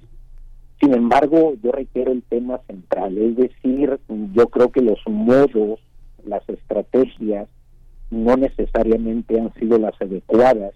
Recordemos también Rápido y Furioso del 2006 al 2000 11 aproximadamente, en el cual también tuvieron una intervención muy importante y sin embargo, pues los resultados están a la vista, ¿no? Cerca de 2.600, entre 2.500 y 2.600 armas que se en los grupos delictivos y eso refleja, bueno, pues uno, la, la complejidad del, del, del papel del crimen organizado, que no es solamente bilateral, es global. El reciente informe de la DEA, en el cual este, se da cuenta el papel de los grupos delictivos mexicanos va en ese sentido, es decir, no solamente es un tema de carácter bilateral, sino ha sido global y eso ha sido en parte por los déficits que ha tenido esa agencia, en, este caso la agencia antidrogas, las deficiencias de la cooperación bilateral, las deficiencias en la cooperación internacional sobre el tema. Y sin embargo, bueno, pues había, por ejemplo, un, un tema relevante, ¿no? Es decir, como, por ejemplo, en el caso de Colombia, este, que en los ochentas que también tuvieron eh, con, con, Escobar toda una situación muy importante posteriormente se implementó el plan Colombia que y hasta cierto punto si bien tuvo ciertos efectos eh, de reducir eh, coyunturalmente el tráfico de cocaína de aquellos lugares para México. Sin embargo, a la fecha, bueno, pues tenemos un incremento en el número de hectáreas muy relevante en el caso de Colombia. Sin embargo, a diferencia, ya no tienen esa problemática de narco de narcoviolencia que se vivió en los 80 parte de los 90 entonces eso refleja de alguna manera que de, de, que en la medida en que los estados nacionales paralelamente instrumentan una serie de políticas públicas en materia de seguridad, crecimiento, desarrollo, planificación urbana, etcétera, etcétera, que son paralelas, de alguna manera se pueden disminuir ese tipo de problemáticas. Entonces, creo que creo que la evaluación tiene que considerar en este caso obviamente el gran contexto del aumento del consumo de drogas en Estados Unidos que si uno lo ve a partir de los 70 en los cuales se, se, se, inauguró en este caso la, la, la DEA, pues no teníamos la problemática que tenemos ahora, ¿no? O sea, cerca de 70 mil a 90 mil eh, eh, ciudadanos de Estados Unidos, entre ellos población latina, el alto consumo de opiáceos, ¿no? O decir, en los en los 50, en los 70 que se creó la DEA, la moda era la marihuana, pero pues la marihuana, si bien se siguen este, decomisando importantes cantidades, ahora pues el, el fentanilo en sus diferentes representantes es una realidad y es parte de la gran preocupación que tiene la, el gobierno de los Estados Unidos. Sí, hay una, hay una, hay una relación eh, muy, muy interesante. Yo no sé, José María, cómo lo, cómo lo ve usted, pero hay una, eh, la, la, DEA, la, la, la, perdón, la DFS, la Dirección Federal de Seguridad, se fundó en 1947 y, se fundó ah, con un programa de infiltrados fundamentalmente en sindicatos. Digamos, las primeras operaciones fueron los sindicatos de petróleos, los sindicatos de médicos, el, el movimiento de ferrocarrileros, algo, algo tremendo cuando se habla de los regímenes autoritarios de China, de Cuba, y se habla del, del, tema de la, de la delación, que es un tema que heredamos de la, del mundo novohispano, como lo han documentado numerosos especialistas sobre la Inquisición, encontramos que eh, es una trenza natural el trabajo sobre con la DEA y la Dirección Federal de Seguridad a partir de romper redes de tejido social, de infiltrarse en grupos de, protesta, de grupos campesinos, indígenas, ha sido como una de las medidas más fuertes. ¿Cómo, ¿Cómo ve usted ese trabajo? La DFS se terminó en 1985 y luego a partir de 85 entró el CISEN. Han trabajado juntos de una manera de una colaboración muy intensa. Culturalmente, ¿qué significa esto, doctor? Pues culturalmente significa, Miguel Ángel, eh, formas de intervención que responden a prioridades, en este caso, eh, estadounidenses, y sobre todo porque hay que recordar que en esos años bueno pues estaba todo el tema que tiene que ver con la con la infiltración de, grupos comunistas este, y cómo estos se estaban reflejando o se veían desde la perspectiva estadounidense y obviamente desde la propia coyuntura de conformación del Estado mexicano en esos años. Y aquí el, el tema el tema central es este, la capacidad que en este caso tienen los estados para reducir, en este caso, los factores estructurales que están generando, en este caso, bueno, pues obviamente el, el consumo, el, la distribución, el consumo y el trasiego, en este caso, de drogas hacia los Estados Unidos. Entonces, ese componente de carácter político siempre ha estado presente es parte un poco de lo que de lo que se quiere disminuir en esta administración de presidente López Obrador, de tratar de plantear una agenda un poco más equilibrada, una agenda en donde se respeten, eh, en este caso, la soberanía nacional, sobre todo a raíz de estas experiencias del pasado, que si bien lograron o que o de alguna manera correspondían a las propias características en que se estaba conformando el Estado mexicano sobre todo a, raíz del papel de, de, los grupos, en este caso comunistas, que se veían desde la parte del Estado mexicano como críticos, como subversivos, y que obviamente cuestionaban el status quo.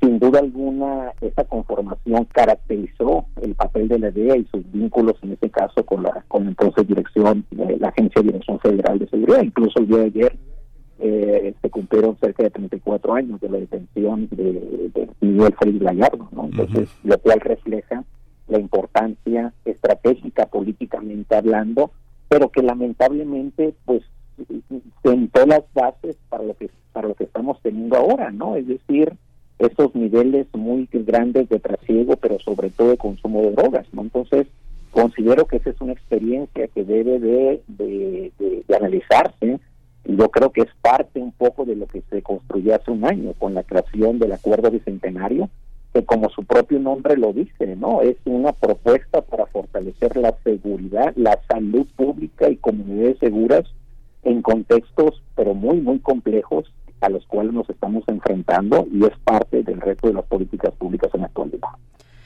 Doctor José María Ramos, sí, es un, es un análisis, eh, una reflexión amplia, ¿no? Que no tiene que ver únicamente o solamente con las eh, cuestiones de, de, naturaleza del trasiego de drogas, sino con otros elementos también eh, fuera de los del territorio de Estados Unidos, elementos de naturaleza política, más de organización social, de, de desarticular dinámicas sociales que puedan ser amenazantes en algún punto para los intereses de los Estados Unidos, que son muchos y que tiene desplegados en, en todo el territorio territorio de la región, eh, especialmente por la riqueza, la riqueza de los recursos naturales, en fin. Eh, eh, y, volviendo a la cuestión de, la actualidad también, está el, el fentanilo ahí en, pues en, en todos lados, lo vemos, análisis distintos al respecto y me gustaría eh, eso que nos comentaras, doctor José María Ramos, pues qué está pasando con el fentanilo en el sentido de cómo se está, cómo está este elemento reconfigurando la frontera eh, y, la política de seguridad de los Estados Unidos, la política fronteriza también que se traduce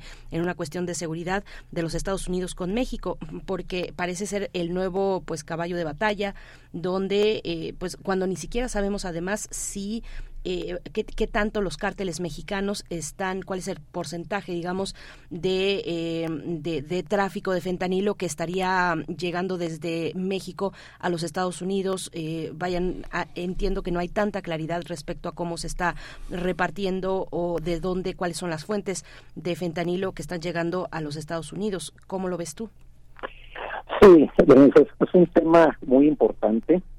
Es una problemática global yo creo que es parte del reto de la propia de la, de la, del presente y futuro inmediato de lo que se quiere reducir sobre todo considerando que para la elaboración del fentanilo requieres como pues cuatro precursores químicos y la mayor parte de esos precursores químicos vienen o llegan a través de eh, los puertos marítimos de Manzanillo, sobre todo de, de, la parte de Colima que vienen de China.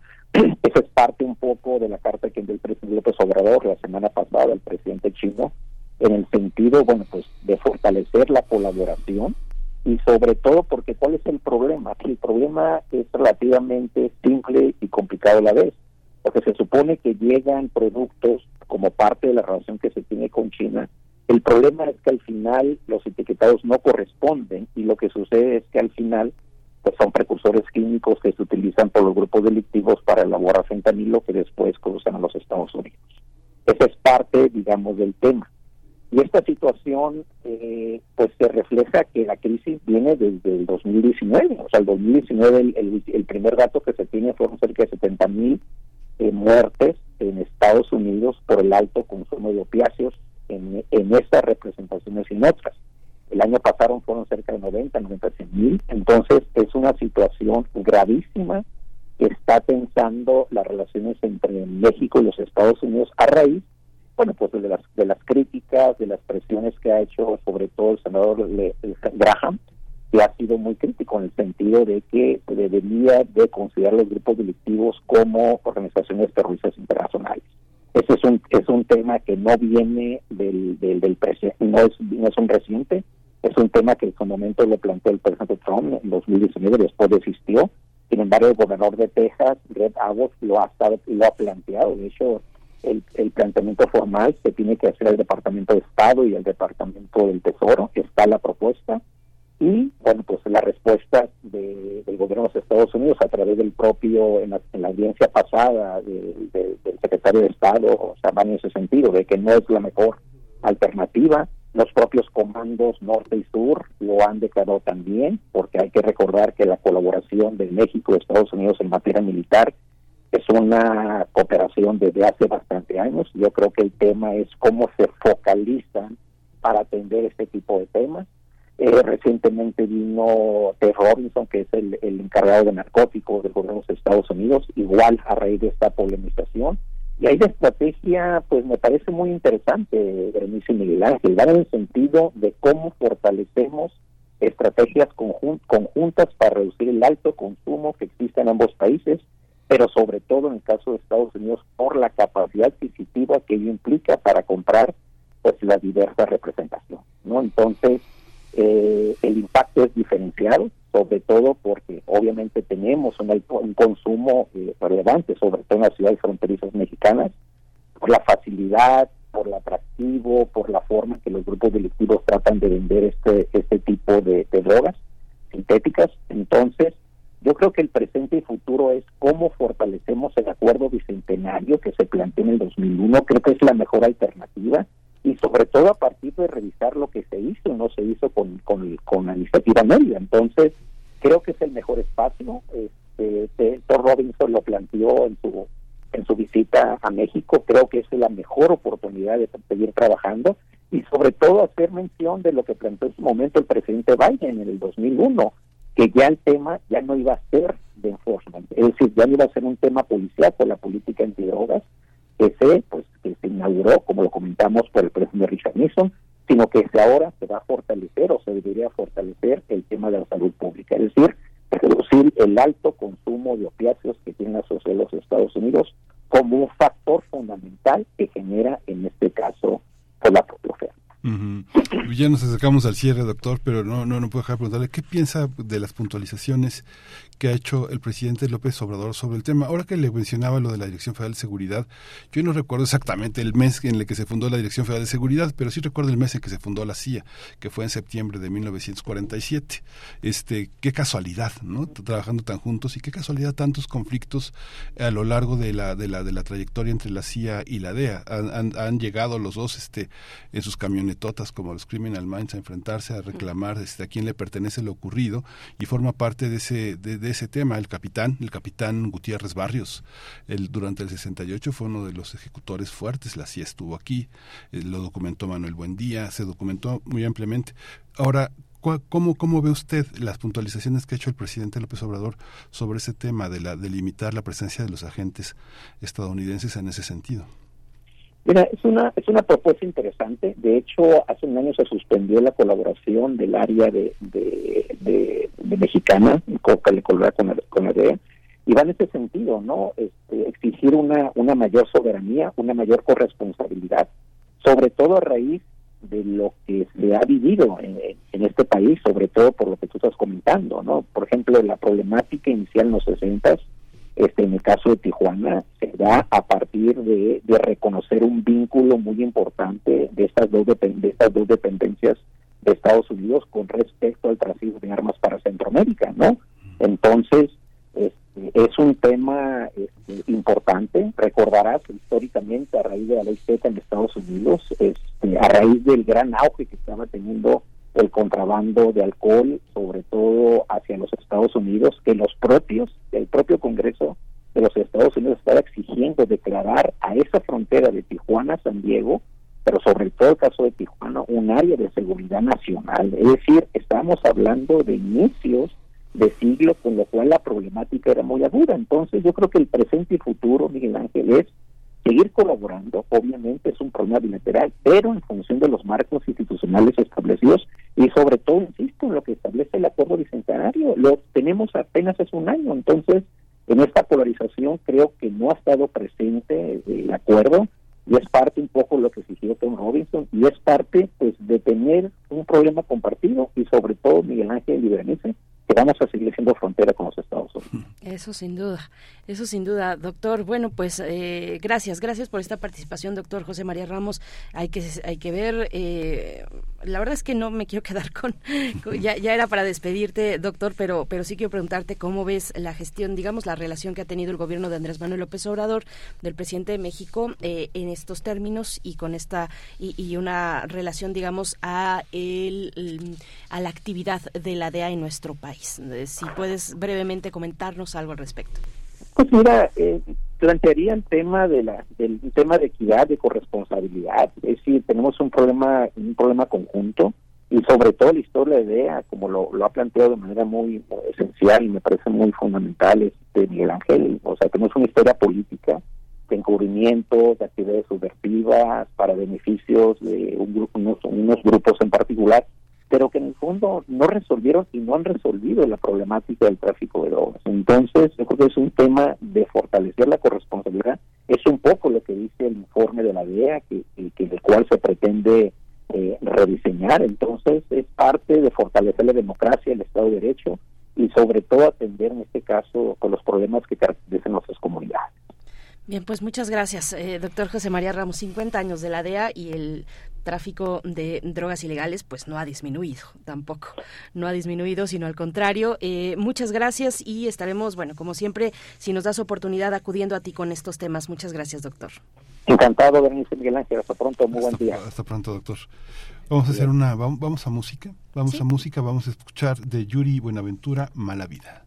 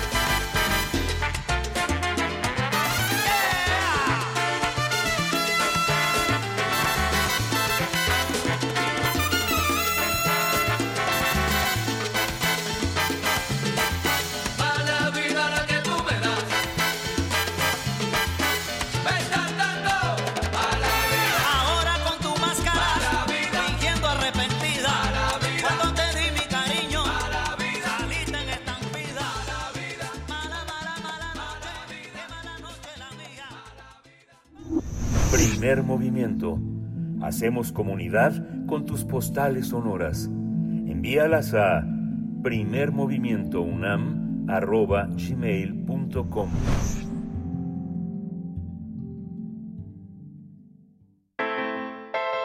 Nota Internacional. Finlandia se convirtió oficialmente en el miembro 31 de la Organización del Tratado del Atlántico Norte, la OTAN. Este país europeo recibió la aprobación para unirse a la Alianza Atlántica luego de que Turquía ratificó la membresía de este país nórdico. La incorporación de Finlandia, que comparte una frontera de 1.340 kilómetros con Rusia, duplicará con creces el tamaño de la frontera de la OTAN con el país que gobierna Vladimir Putin. Hay que señalar que tanto Finlandia como Suecia también presentaron su solicitud de ingreso en mayo de 2022, tres meses después del inicio de la invasión rusa de Ucrania, lo que provocó que abandonaran su tradicional neutralidad militar. No obstante, la incorporación de Finlandia, que comparte, como hemos dicho, frontera con, con, Rusia y que ahora pues se incrementa profundamente la frontera de la OTAN con Rusia, pues bueno, no solo doblará el tamaño de, de, de esa frontera de la OTAN con el país de Vladimir Putin, eh, pues se ha convertido en la mayor amenaza que perciben los aliados, sino también incrementará el aislamiento del presidente ruso, dicen algunos. Dmitry Peskov, portavoz del Kremlin, advirtió que Rusia observará muy de cerca lo que ocurre en Finlandia y calificó la unión de la OTAN como una violación de nuestra seguridad e intereses nacionales. Pues vamos a tener un análisis sobre este ingreso de Finlandia a la Alianza Atlántica tras el aval de Turquía. Este día nos acompaña el doctor Luis Guacuja, responsable del programa de estudios sobre la Unión Europea del posgrado de la UNAM. Gracias, como siempre, una vez más por estar con nosotros, doctor Luis Guacuja, en esta semana de inicio, de regreso a las actividades académicas. Buenos días. ¿Qué tal? Muy buenos días, Berenice Miguel Ángel. Un saludo al auditorio. Pues, ¿cómo observas el panorama, estimado Luis Guacuja, sobre este, este, este, este tema? En 1809, Suecia, después de una gran guerra, le dio Finlandia a Rusia y ahora se han volteado los papeles 200 años después. Claro, bueno, pues sí, es, es digamos, eh, un... Eh, digamos, una, una maniobra histórica ¿no? por parte de, de, Finlandia, un país que decide abandonar su histórica neutralidad y, y bueno, pues se convierte en esto que han mencionado, el, el, país número 31 en, en, ingresar a la OTAN y, eh, y recordar quizá lo más de, de lo más significativo son los 1.340 kilómetros de frontera eh, que quedan ahí entre la OTAN y Rusia, ¿no? Algo que pues resulta paradójico si recordamos que la, la, principal exigencia de Vladimir Putin era justamente el evitar esta expansión de la OTAN hacia las fronteras rusas, eh, un tema que no ha sido fácil para eh, eh, para Finlandia y en general para Europa, pero tiene un significado mayor. Pues esto nos habla de una OTAN que se ha ido fortaleciendo de manera importante,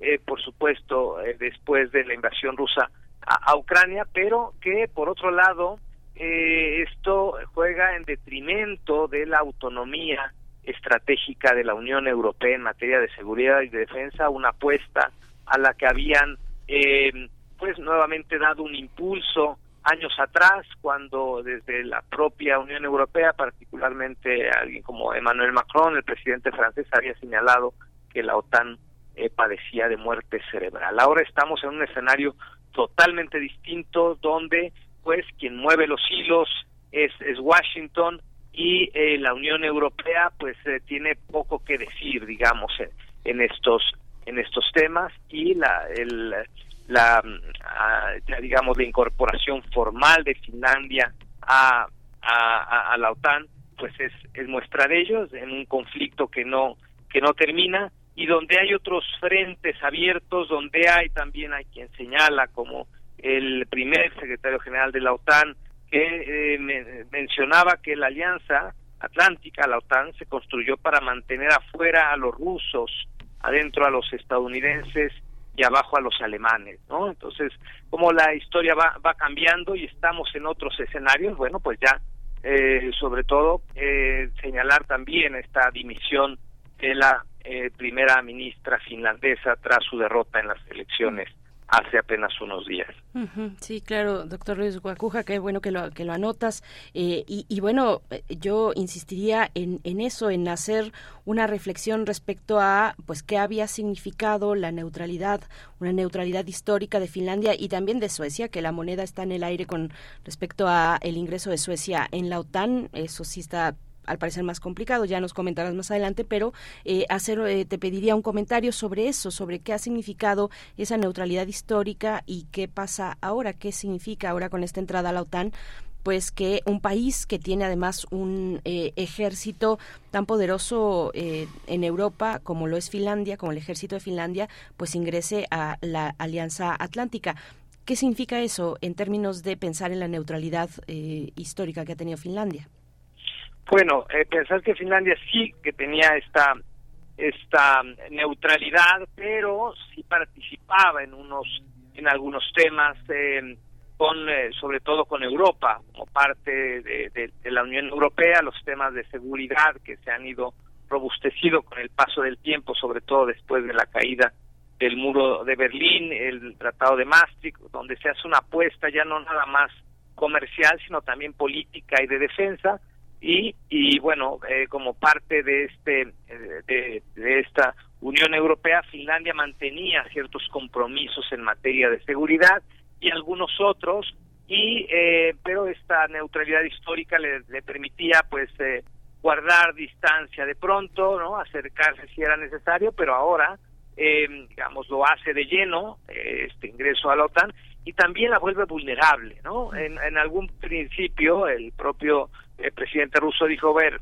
no me importa que entren eh, Finlandia y Suecia a la Unión Europea mientras no, a la, a la OTAN, perdón, mientras no eh, pasen por ahí ¿no? armamento.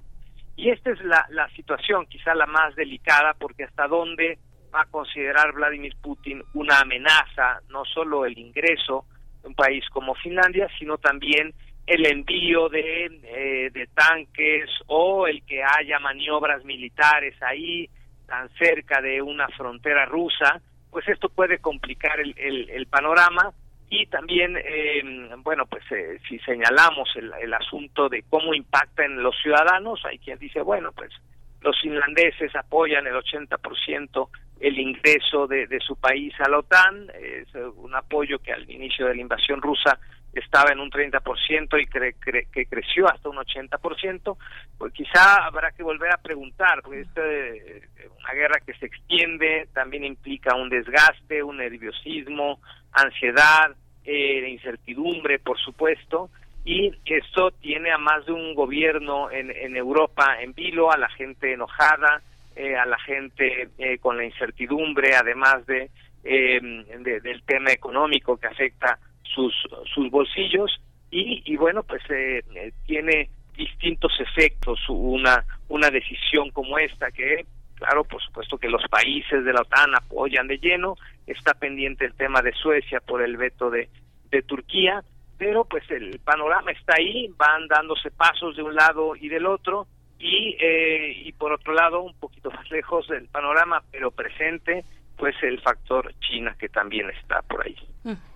Y es algo, digo, también cuando uno se da cuenta de cómo, cuál ha sido el costo, que no, no, no, es, no es un análisis que se pueda hacer en, en, aspectos inmediatos ni coyunturales, cuál ha sido el costo de la entrada de Finlandia a la economía europea. Digamos, forma, ha formado parte de Europa, pero entrar a la economía europea no sé, desde la perspectiva muy lejana que puedo tener es que ah, muchos de los gastos sociales, culturales se han disminuido. Yo creo que, no sé, cuesta trabajo entender a veces desde aquí que una de las mayores bibliotecas eh, más grandes del mundo, más complejas, con mayor número de lenguas, sea la Biblioteca Nacional de Helsinki, ¿no? que es un lugar de convivencia y de comunidad muy fuerte para la gente en, el, en un invierno que es tan largo. ¿no?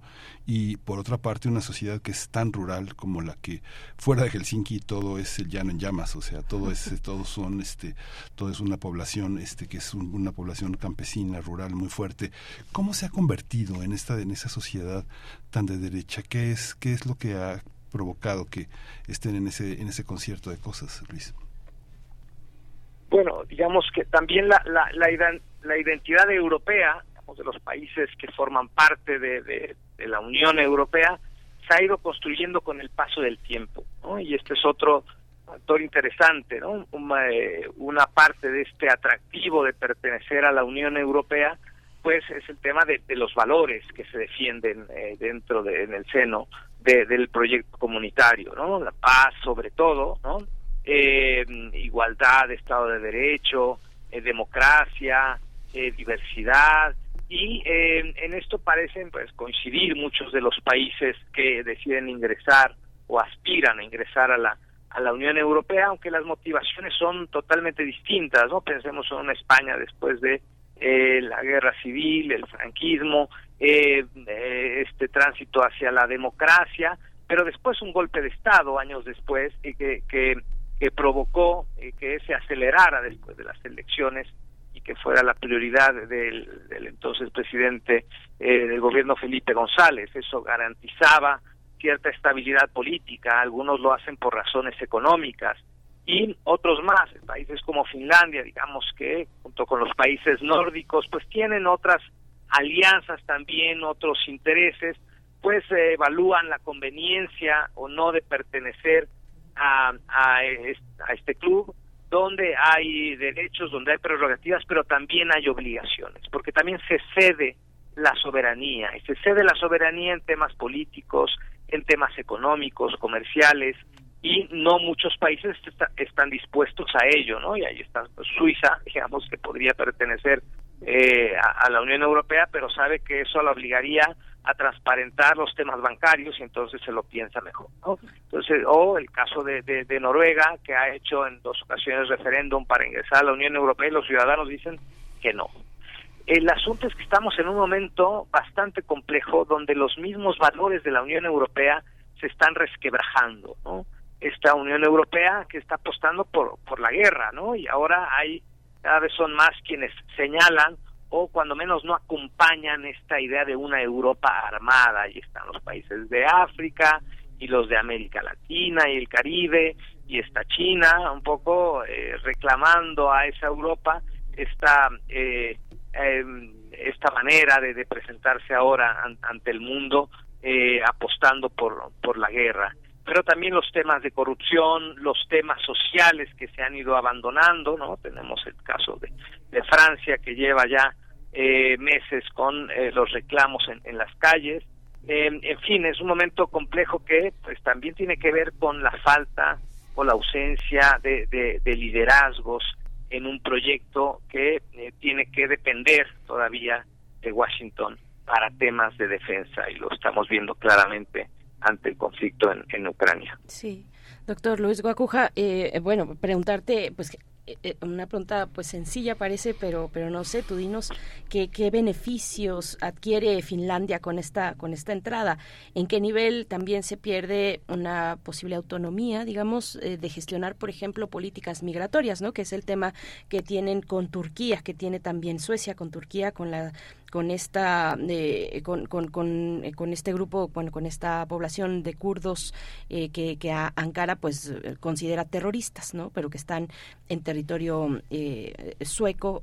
Qué, qué decir qué, qué, qué, cuáles son los beneficios y cuáles son las pérdidas eh, de un país como Finlandia al ingresar a la OTAN bueno, a ver, la, la, OTAN es una alianza que surge después de la Segunda Guerra Mundial, eh, un poco para, eh, digamos, garantizar la paz y consolidar esta esta alianza, ¿no? Que se fue eh, modificando con el paso del tiempo, pero eh, pero también es una de estas organizaciones a las que habría que revisar realmente si si su vigencia es es conveniente, ¿no?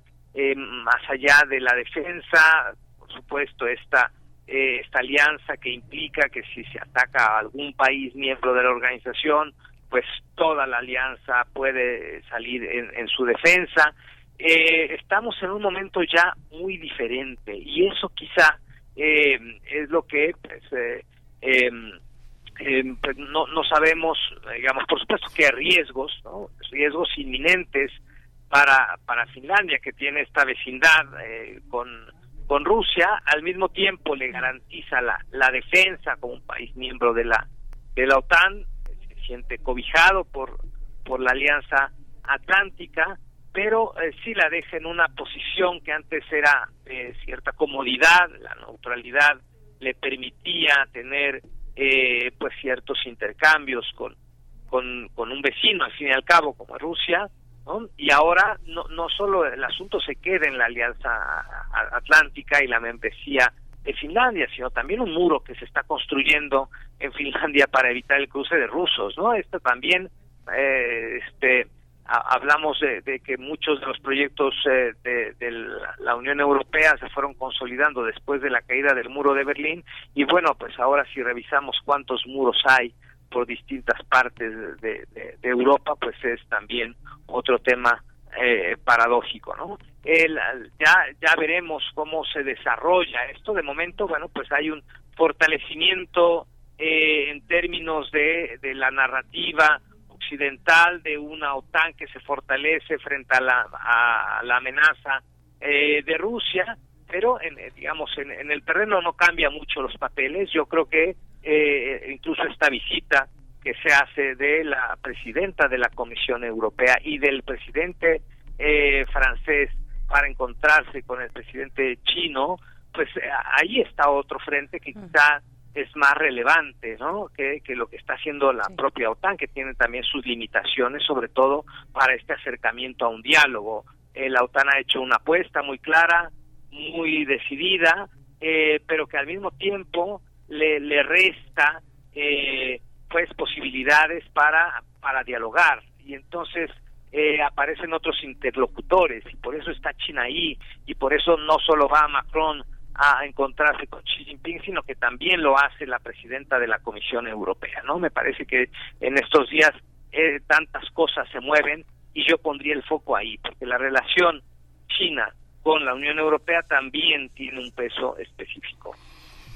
Pues muchísimas gracias, Luis Bacuja. Bueno, ese, ese otro punto que también es una es una este es una astilla en la en, eh, en el pie para los eh, rusos que eh, Putin tuvo una parte una participación muy importante en ese ayer Leningrado y San Petersburgo que justamente se destacaba y en la literatura está muy presente, ¿no? Cómo contrataban a un grupo social fundamentalmente de los de las afueras como el, el, empleo doméstico en San Petersburgo que venía de Finlandia, ¿no? Es algo que siempre estuvieron como a la, a la, a la saga. Ahora son, son los enemigos, ¿no? Son, son, otras, eh, son otras condiciones de una parte cultural muy, muy fuerte. Tú como, como si hoy pensamos San Petersburgo y esta vecindad tan fuerte con, con Finlandia, ¿cómo lo veríamos? Claro, es que eh, no es lo mismo ser un, miembro de, de, la OTAN que está lejos de Rusia eh, eh, ¿no? Este, como Canadá, digamos, ¿no? Y, y, otra cosa muy distinta es ser Finlandia, que comparte esta importante frontera con Rusia. Y cuando hablamos de fronteras, eh, pensamos en, en, en, divisiones, ¿no? Pensamos en muros, pensamos en, en la distancia, pero las fronteras son otra cosa. Ahora que, que mencionas esto, Miguel Ángel, son también también unen las fronteras, porque en, en las fronteras hay historias comunes. También hay eh, una cultura eh, que se entremezcla. Y, y, cuando se ponen divisiones en medio también estamos partiendo eh, o, acentuando una división que, que quizá no existía o, o, que no es necesaria y que en otro sentido contamina una relación bilateral. Y esto también es una parte de las consecuencias del ingreso de Finlandia a la, a la OTAN y en cuanto a su vecindad con, con Rusia. Claro, pues eh, doctor Luis Guacuja, muchas muchas gracias. Claro, eh, y yo creo que podríamos, eh, cualquiera puede por lo menos recordar y si no mencionar una o varias series de televisión que hablan precisamente de esa relación, de esa frontera porosa entre Finlandia y Rusia, donde corre de todo, donde hay todo tipo de relaciones de actividades laborales y también de tráfico ilegal de personas y de, y de cualquier otra cosa que nos podamos imaginar. Así es que, bueno, pues sí, interesante se pone esta cuestión. Hay que ver cómo queda Suecia, si es que queda. Mm, Turquía tiene elecciones delante y está en un momento interesante. Por el momento, te agradecemos, como siempre, doctor Luis Guacuja, responsable del programa de estudios sobre la Unión Europea del posgrado de la UNAM. Muchas gracias. Gracias a ustedes, con mucho gusto. Pues vamos con música. Vamos a ir con música, vamos a escuchar de Johnny Cash Heart. Y con esto nos despedimos de Radio Nicolaita, 8 con 57 minutos. Gracias. Estaremos de vuelta mañana a las 8 de la mañana con ustedes en Radio Nicolaita. Vamos después de esta música aquí en primer movimiento al corte. I hurt myself today to see if I still feel. I focus on the pain, the only thing that's real. The needle tears a hole, the old familiar sting. Try to kill it all away, but I remember everything. What have I become? My sweetest friend. Everyone I know goes away in the end. And you could have it all. My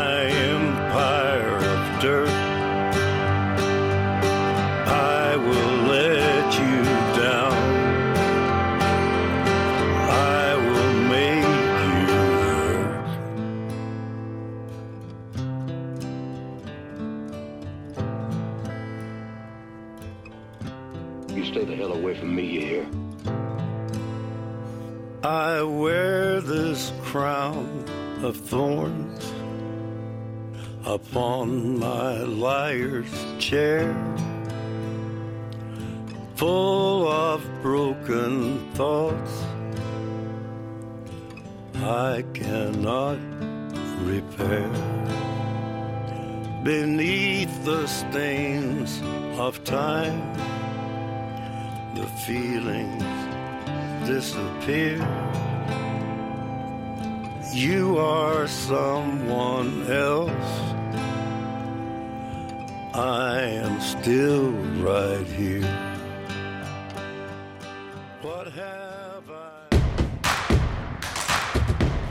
Encuentra la música de primer movimiento día a día en el Spotify de Radio UNAM y agréganos a tus favoritos.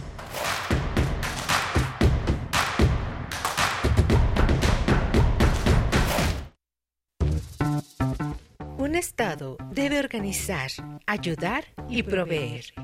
Cuando un Estado es fallido, lo único que queda es el control. El control a cualquier costo.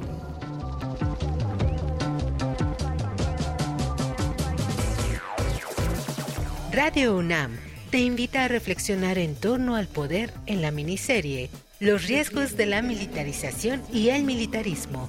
Mesas de diálogo sobre el poder y los aparatos de represión.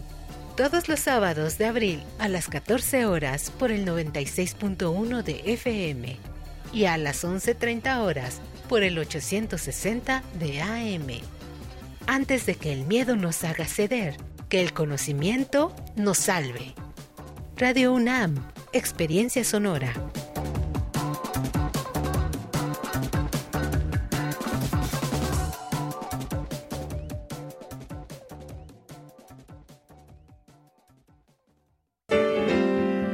Música que sensibiliza la vida.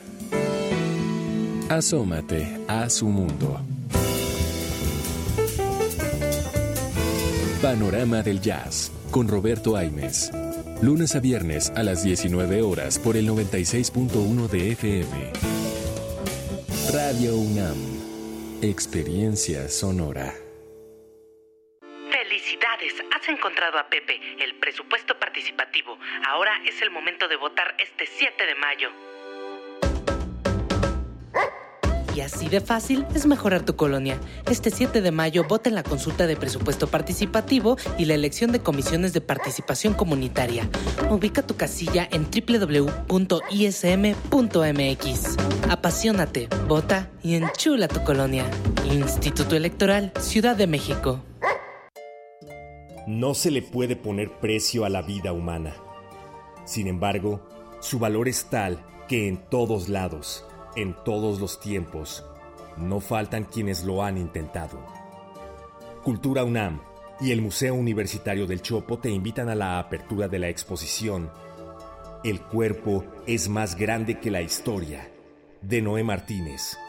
Dibujos, poesía y video performance en torno a los habitantes de la Huasteca que fueron esclavizados. Jueves 13 de abril a las 11.30 horas en la Galería Sur del Museo Universitario del Chopo, Dr. Enrique González Martínez, número 10, Santa María la Ribera. Un problema para demostrar que la avaricia es universal. Museo Universitario del Chopo y Cultura UNAM invitan.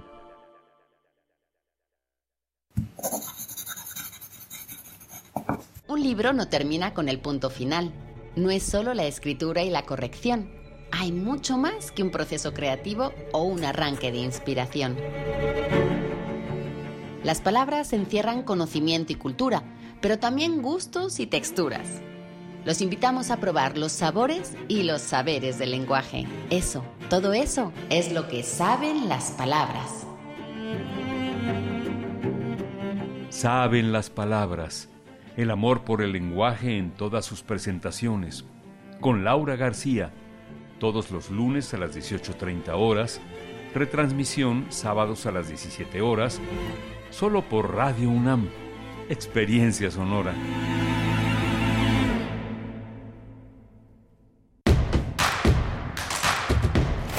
Síguenos en redes sociales. Encuéntranos en Facebook como Primer Movimiento y en Twitter como arroba PMovimiento. Hagamos comunidad.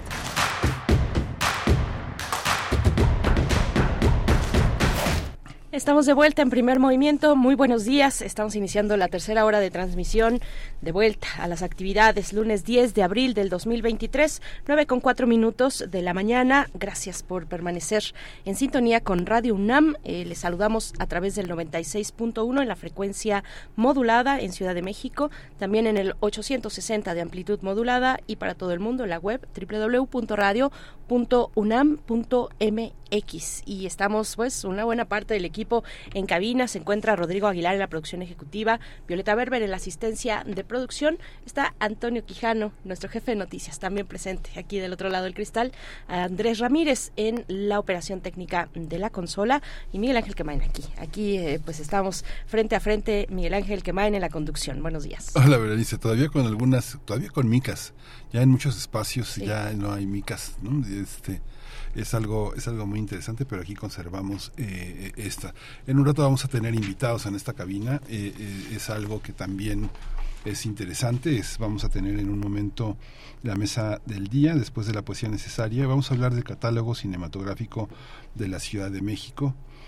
Va a venir Cristian Calónico, Lucio, él es director de Procine CDMX, él hizo un papel eh, fundamental en la formación de muchísima gente cinéfila, estudiosa en la UAM Xochimilco, es uno de los hombres que ha hecho posible también el conocimiento del cine, no solo su difusión.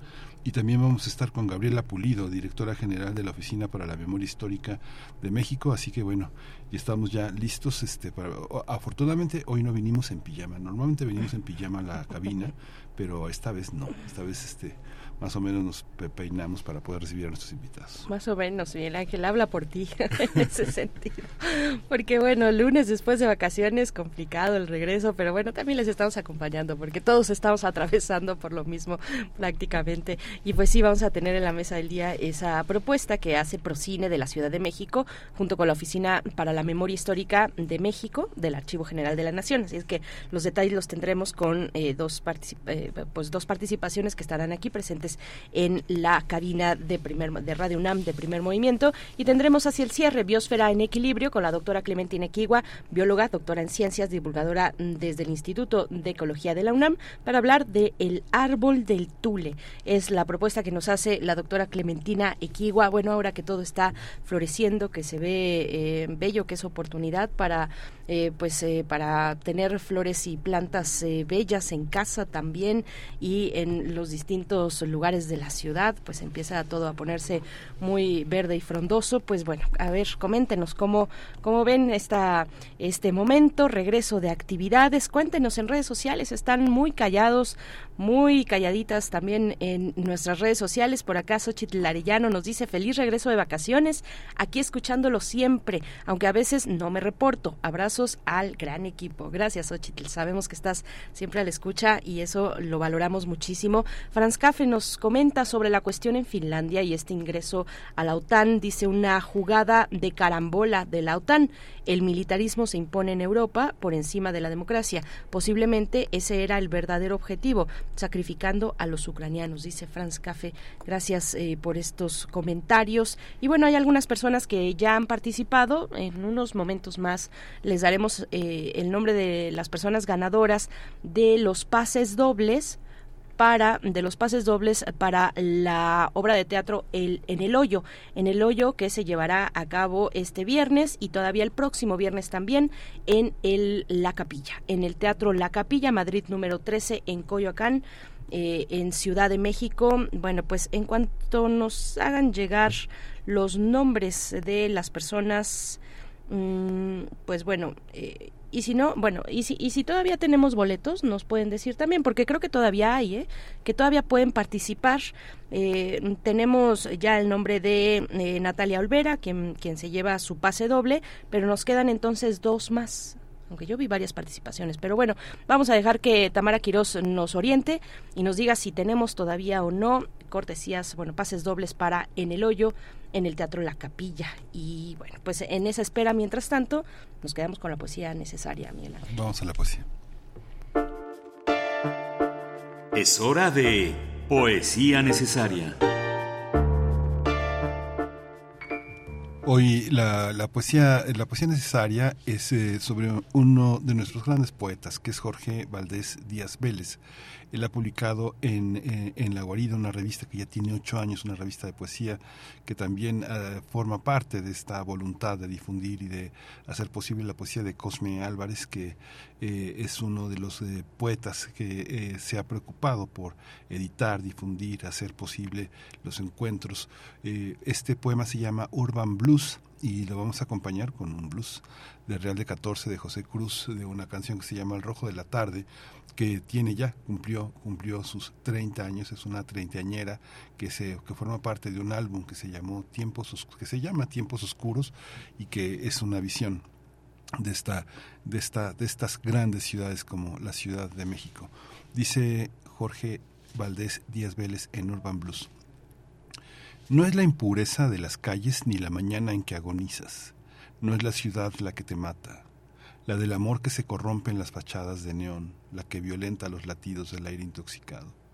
No es el horror que tu silencio trató de alzar en sus escombros, no son sus plazas ni sus muros o el puñal de la lluvia, nada tiene que ver con el desgaste de tus pasos. No es la ciudad ni el estertor de sus columnas clavadas en el agua seca y excluida del mar, la última piedra de tus incertidumbres. La evocación de su artificio habita otro lugar, no es ella la que te ve salir con vida ni la que habrá de arrebatártela un día más, un año menos. La de la falda de serpientes sabrá de ti cuando te duermas, te ha de ignorar cuando despiertes, cuando retornes, cuando partas el aire indócil de tu espectro. Tras de las máscaras del día te muestra en vano su inocencia, la de la rabia soterrada, la del presente sin ahora, la que fundó un imperio en otro, con qué fragmentos de cuál témpano, de qué ficción o pesadilla, no es tu ciudad la que tú crees que aprieta el nudo corredizo o hunde el metal por donde pasas, ajeno a su esplendor, ausente de ti, muriéndote de vida.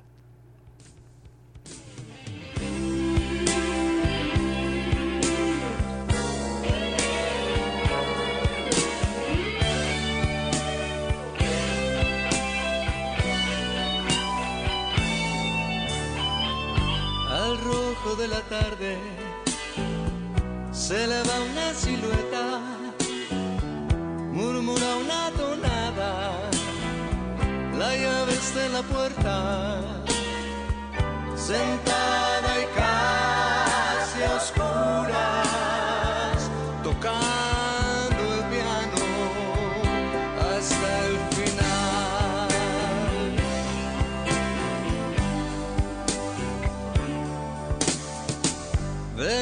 desgarradas, su sangre lleva ríos, el llanto se le escurre, sus manos son de vidrio, sentada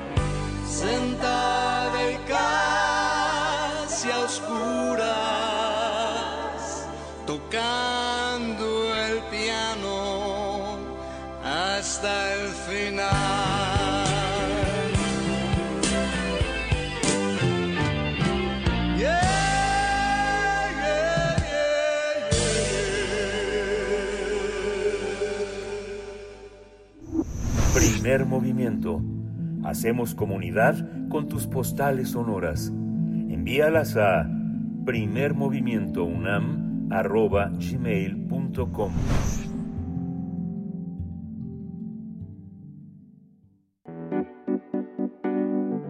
La mesa del día. La Secretaría de la Ciudad de México, a través de la Oficina para la Memoria Histórica de México y del Archivo General de la Nación y del, y del Fideicomiso para la Promoción y Desarrollo del Cine Mexicano en la Ciudad de México, Procine CDMX, va a presentar mañana el catálogo cinematográfico de la Ciudad de México. Este catálogo estará alojado en el repositorio de Memórica, México Haz Memoria. Se trata de un proyecto de investigación, memoria y divulgación cultural alrededor de las películas que tienen como escenario, tema o como protagonistas a la Ciudad de México, sobre todo en producciones relacionadas con la ciudad, especialmente en largometrajes del cine nacional a lo largo de sus distintas etapas. Uno de los objetivos es integrar la información documental que se reúna de cada película, tales como la ficha técnica, fotografías, guion, cartel, premios, críticas, así como los filmes para su consulta y visualización de manera pública y gratuita. Asimismo, busca recuperar la memoria cinematográfica de la capital del país, contar con el registro fílmico para su estudio en distintos aspectos, como el arquitectónico, el urbanístico, el cultural, social, histórico, político, económico, entre otros, así como expandir los temas para futuras investigaciones. Eh, el catálogo, el catálogo cinematográfico de la Ciudad de México inicia con 14 películas y se espera que para el, para el año siguiente, en 2024, se incorporen 300 títulos más que estén albergados en este micrositio de Memoria México y al menos mil en el catálogo que elabora Procine CDMX. La presentación no se la pueden perder, sería el día, será el día de mañana, martes a las 18 horas en el Foro Polivalente Antonieta Rivas Mercado en la Biblioteca de México, ubicado en la Plaza de la Ciudadela 4, Colonia Centro. Vamos a conversar esta, esta mañana con dos de sus protagonistas, Cristian Calónico Lucio, él dirige Procine CDMX. al principio del programa comentaba que Cristian ha sido uno de los eh, formadores, de los fundadores de muchas de muchos trabajos en la en la en la un incansable formador de cineclubs y está con nosotros. desde la bienvenida, Cristian Calónico, bienvenido, buenos días. Muchas gracias por el espacio y por abrirnos la puerta otra vez. Bienvenido, bienvenido Cristian, gracias por, por hacer el esfuerzo de venir acá a cabina, de vernos los rostros, la cara, conversar sobre este proyecto que está muy interesante y por mi parte presento a Gabriela Pulido, directora general de la Oficina para la Memoria Histórica de México. Gracias Gabriela Pulido, ¿cómo estás? Bienvenida. Muchas gracias también a ustedes por la invitación y bueno, con mucho cariño saludamos al público que nos escucha. Gracias, muchas gracias. Pues es un esfuerzo conjunto. No hemos tenido oportunidad de navegar el sitio porque es mañana, no, no, no está tampoco abierto en este momento a la prensa, pero la ciudad es una casa abierta al cine y el cine es el espacio por excelencia de las ciudades, de las grandes ciudades. Eh, ¿cómo, ¿Cómo entender? Memórica ha crecido, ha crecido muchísimo en estos últimos tiempos y yo creo que tal vez este ha sido uno de los desafíos fundamentales porque tiene, tiene varas muy altas. La, la Filmoteca, la Cineteca, el Festival de Cine de Guanajuato, de Morelia, de Guadalajara, tiene, tienen tienen una vara alta en, cuanto a ciudades se trata. Gabriela, empezamos contigo. Claro, bueno, la verdad es que sí ha sido una complicidad increíble con nuestros colegas de Procine, con Cristian. Eh, la idea de traer esta memoria de, del cine, de las películas que han retratado a la Ciudad de México como protagonista de en infinidad de argumentos diferentes y diversos, tanto en cine de ficción como en cine documental, a nosotros pues nos da todo el plus del mundo, ¿no?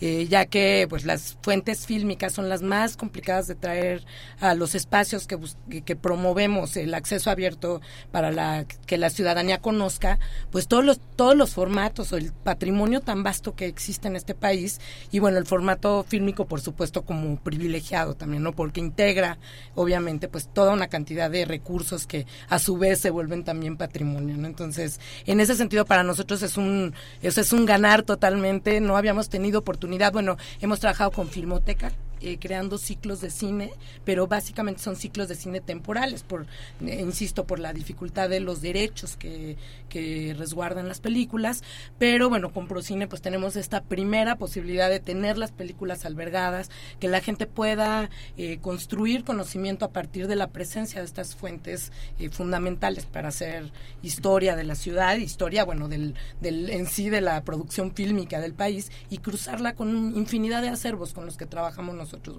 Trabajamos con alrededor de 140 servos diferentes, entre ellos, bueno, pues el, convenio que se firmó con Procine es fundamental. Entonces, pues para nosotros es concretar una expectativa, un sueño de Procine, que a nosotros también nos, nos da así todo el, toda la, el espacio también para decir, bueno, también era nuestro sueño, así que la complicidad viene de origen. hay, una, hay una complejidad, Cristian, porque por una parte, el archivista no está para escoger, está para clasificar y para preservar. Pero por otra parte, arrancan con 14 filmes, lo que implica una curaduría. Y tú tienes la credibilidad, quien te conoce, ahí la credibilidad que te, que te enfrenta a, un, a, una enorme, a una enorme vastedad de recursos. ¿Cómo, ¿Cómo conjuntar esos dos elementos? Por una parte hay que incluirlo todo, pero por otra parte hay que empezar con una selección. ¿Cómo, cómo fue esa selección y qué le integra? Mira, como, como bien dices, ahorita la primer selección fue por personas conocidas que creen en nosotros, que creen en nuestro proyecto y que nos eh, pues nos cedieron los derechos de las películas, ¿no? Y que muchas de ellas pues sí contaban con guion, contaban con todos los elementos adicionales que rodean este esta este micrositio, ¿no? Porque como decías hace rato, la vara es muy alta, pero no tan alta porque no estamos compitiendo con otras instituciones. No estamos haciendo lo mismo que hace la Cineteca o lo mismo que hace la Filmoteca o lo que hacen los grandes festivales de este país, ¿no? Sino eh, esto es algo diferente porque no es una plataforma de streaming como tal, o sea, esa no es la finalidad, la finalidad no es que la gente la utilice para ver películas, es una plataforma de memoria y de investigación básicamente, ¿no? Y por eso hemos escogido todos estos materiales adicionales y además hay ensayos sobre las diferentes películas que además te dan otro contexto. Esa es un poco la idea, tener otro contexto, tener otra mirada, que cuando el catálogo esté completo algún día, tú puedas decir, ah, pues quiero ver la calle de Reforma y te va a salir, ah, pues en tal película de 1920 está en tal minuto, en tal de tal segundo a tal segundo, ¿no? Y en otra película del 30 y en otra del 40 y en otra del 50 y puedes ver la evolución de, de, esta ciudad a través de estas películas, ¿no? La evolución en qué? En arquitectura, en los coches que se usaban, en cómo se vestía la gente, cómo hablaba la gente, cómo ha hablado a, la, a lo largo de la historia. Esa es la finalidad que nos, nosotros estamos persiguiendo. De hecho, esto nace cuando yo llego a Procine, que está ubicado en el Archivo Histórico de la Ciudad de México, yo dije, bueno, ¿por qué aquí solamente hay libros y hay planos y no hay nada audiovisual, no? Entonces ahí surgió la idea, ¿por qué no hacemos un catálogo audiovisual donde se vea la Ciudad de México? Esa es la característica. Son películas, pueden ser extranjeras o nacionales, las que estamos buscando, donde se ve la Ciudad de México y entonces lo que estamos haciendo que es pues ubicar ¿no? Tú vas a poder ver la evolución de la ciudad, pero adicionalmente estamos haciendo este catálogo, no todas las películas nos van a ceder los derechos, es difícil conseguir los derechos, ¿no? Entonces, ahorita ya llevamos 700 películas clasificadas en base a la, a la, base de datos de la Filmoteca, porque la Filmoteca es quien tiene la mayor base de datos de este país, ¿no? De películas, programas de televisión, series, etcétera. O sea, ellos han hecho un gran trabajo, pero su clasificación llega a decir eh, filmada en Tlaxcala, Ciudad de México, Cuernavaca, ¿no? ¿Qué hicimos nosotros? Ah, bueno, en la Ciudad de México se ve la calle Victoria en tal minuto con tal segundo y se ve eh, Chapultepec en tal minuto y tal segundo. Eso es lo que estamos haciendo nosotros en un catálogo que, que todavía, bueno, esperemos que algún día todas esas películas estuvieran, pero sabemos que no van a estar porque no todas vamos a tener los derechos, pero va a haber este catálogo adicional para que tú puedas ubicar y sepas en qué películas puedes conseguir eh, información, ¿no? Si buscas una calle, un, un parque, etcétera, eh, en alguna época determinada, entonces va a venir la ficha y va a venir en dónde la puedes conseguir si nosotros pudimos conseguirla, ¿no? ¿Dónde la puedes ver? Un poco esa es, es la idea. Ese, ese trabajo que nos acabas de describir, eh, Cristian, quiero que Gabriela nos comentes qué significa, qué implica, qué hay detrás de lo que vamos a poder ver con esta, eh, eh, la inauguración es el día de mañana, con este catálogo, este can catálogo cinematográfico de la Ciudad de México. ¿Qué implica quienes están involucrados en hacer esta revisión, en, en hacer la ubicación de los planos, en fin? Cuéntanos un poco, Gabriela. Claro, bueno, en el catálogo van a ver, tiene una, una fase así muy lúdica, uh -huh. ¿no?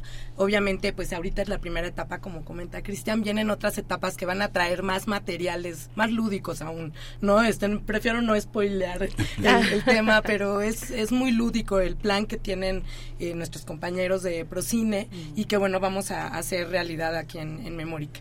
Eh, lo principal yo creo es insistir en eh, qué implica, o sea, las implicaciones, lo principal es in, insistir en que es una plataforma de investigación como bien comenta Cristian, no es un no es colocar en un streaming donde van a estar temporalmente las películas, sino la expectativa es que esas películas se vean como patrimonio, como fuentes históricas que pueden cruzarse con otras fuentes históricas. Ahorita que comentaba Cristian, este tema de las calles, por ejemplo. ¿no? Eh, vamos a poner en Memórica en breve un micrositio acerca de la vialidad en la Ciudad de México. Y bueno, estas películas le vienen a dar todo el sentido a ese otro espacio también digital, donde pueden cruzar información de manera muy especial, ¿no? Sí.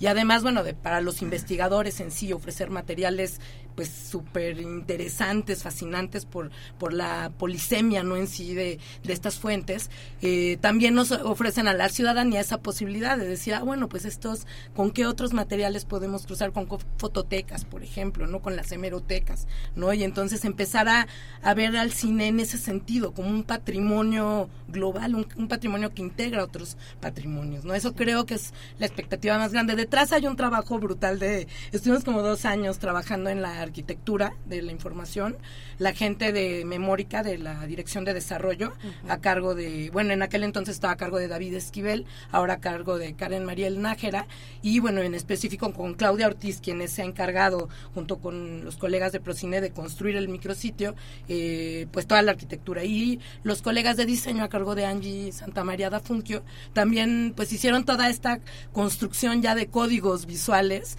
Eh, en ese sentido eh, recupero también lo que decía Cristian de no estamos compitiendo al contrario, mientras más espacios existieran donde hubiera acceso libre a las películas sería fantástico, ¿no? O sea, es increíble que las películas del cine de oro estén todas en manos de privados, ¿no? Y no podamos tener ese acceso que es así fundamental para, pues, nuestra, construir nuestra propia identidad, ¿no? Sí. Bueno, algo que, que surge aquí es la cuestión de las alianzas, ¿no? Lo importante de hacer, de hacer alianzas y en Procine lo hemos visto y también con ustedes, eh, la necesidad de hacer alianzas con quien se pueda, con quien tenga esa misma mirada, compartir objetivos. Cuéntanos un poquito, eh, Cristian, de eso, de esa necesidad y otro tema que antes de que se me vaya, la cuestión de los eh, de los derechos, de los derechos, de la sesión de derechos, cómo está eh, ese tema, cuáles son las dificultades, son 14 primeras seleccionadas, primeras películas, eh, ¿qué es lo que qué es lo que nos puedes comentar respecto de eso? Mira, si parecieran pocas, ¿no? 14, iniciar con 14 parecieran pocas, pero teníamos que iniciar. O sea, nosotros nuestra meta era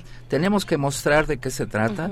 porque estamos convencidos de que cuando la gente vea de qué se trata, entonces, ahí los propietarios de derechos y los cineastas vean, van a decir, yo quiero estar ahí. Bueno, eso es mi expectativa, ¿verdad? Que, que van a decir, yo quiero estar en, en, esa plataforma, en ese micrositio, quiero que mi película sirva como patrimonio, como memoria, como investigación, etcétera, ¿no? O sea, entonces creo que, y esto va a ir creciendo, ya ahorita ya tenemos 100 eh, que van a entrar en esta siguiente etapa. Yo creo que en dos o tres meses ya estarán, entonces ya, ya serán 114 y nuestra expectativa mínima es que tendremos 300 ya con derechos el año que entra, ¿no? Cuando nosotros nos vayamos de la administración. Dejar este micrositio ya con 300 películas y el otro catálogo, el paralelo que es el escrito, donde están ubicadas nada más en escrito las calles, los lugares. Ese, nuestra expectativa es que tengamos cuando menos mil películas, ¿no? De las más o menos seis mil que se han filmado en la ciudad de México. Entonces es un, es un trabajo arduo, eh, lleva mucho tiempo. La verdad, Memórica ha hecho un trabajo excelente, o sea, bueno, van a verlo ya funcionando mañana.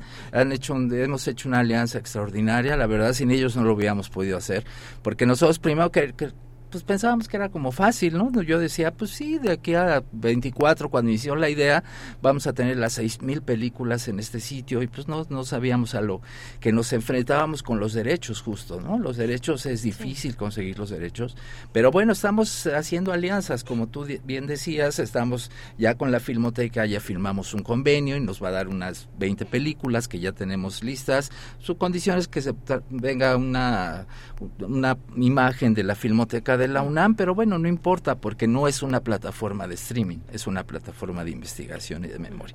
También con la Cineteca estamos eh, platicando, con el sindicato de trabajadores del de la industria cinematográfica también estamos, ellos tienen como 120 películas y estamos 20 eh, son sobre se ve la ciudad, entonces estamos en negociaciones con ellos. En fin, está y también con Claro Video y con Televisa vamos a iniciar negociaciones, con Claro Video ya hay acercamientos. Creo que es la única manera, ¿no? Creo que es la única manera de poder hacer estas cosas. Y de pronto con Claro a lo mejor va a ser una muestra por determinado tiempo ciertas películas, pero está bien. O sea, no estamos cerrados a nada. También al principio dijimos, va a ser solo largometrajes, ahora ya nos estamos abriendo a toda la gama de, de cortometrajes que hay en este país, ¿no? Eh, se producen más o menos 700 al año, entonces si hacemos la cuenta por los años que desde cuando se producen cortometrajes, y es el género que menos se ve, ¿no?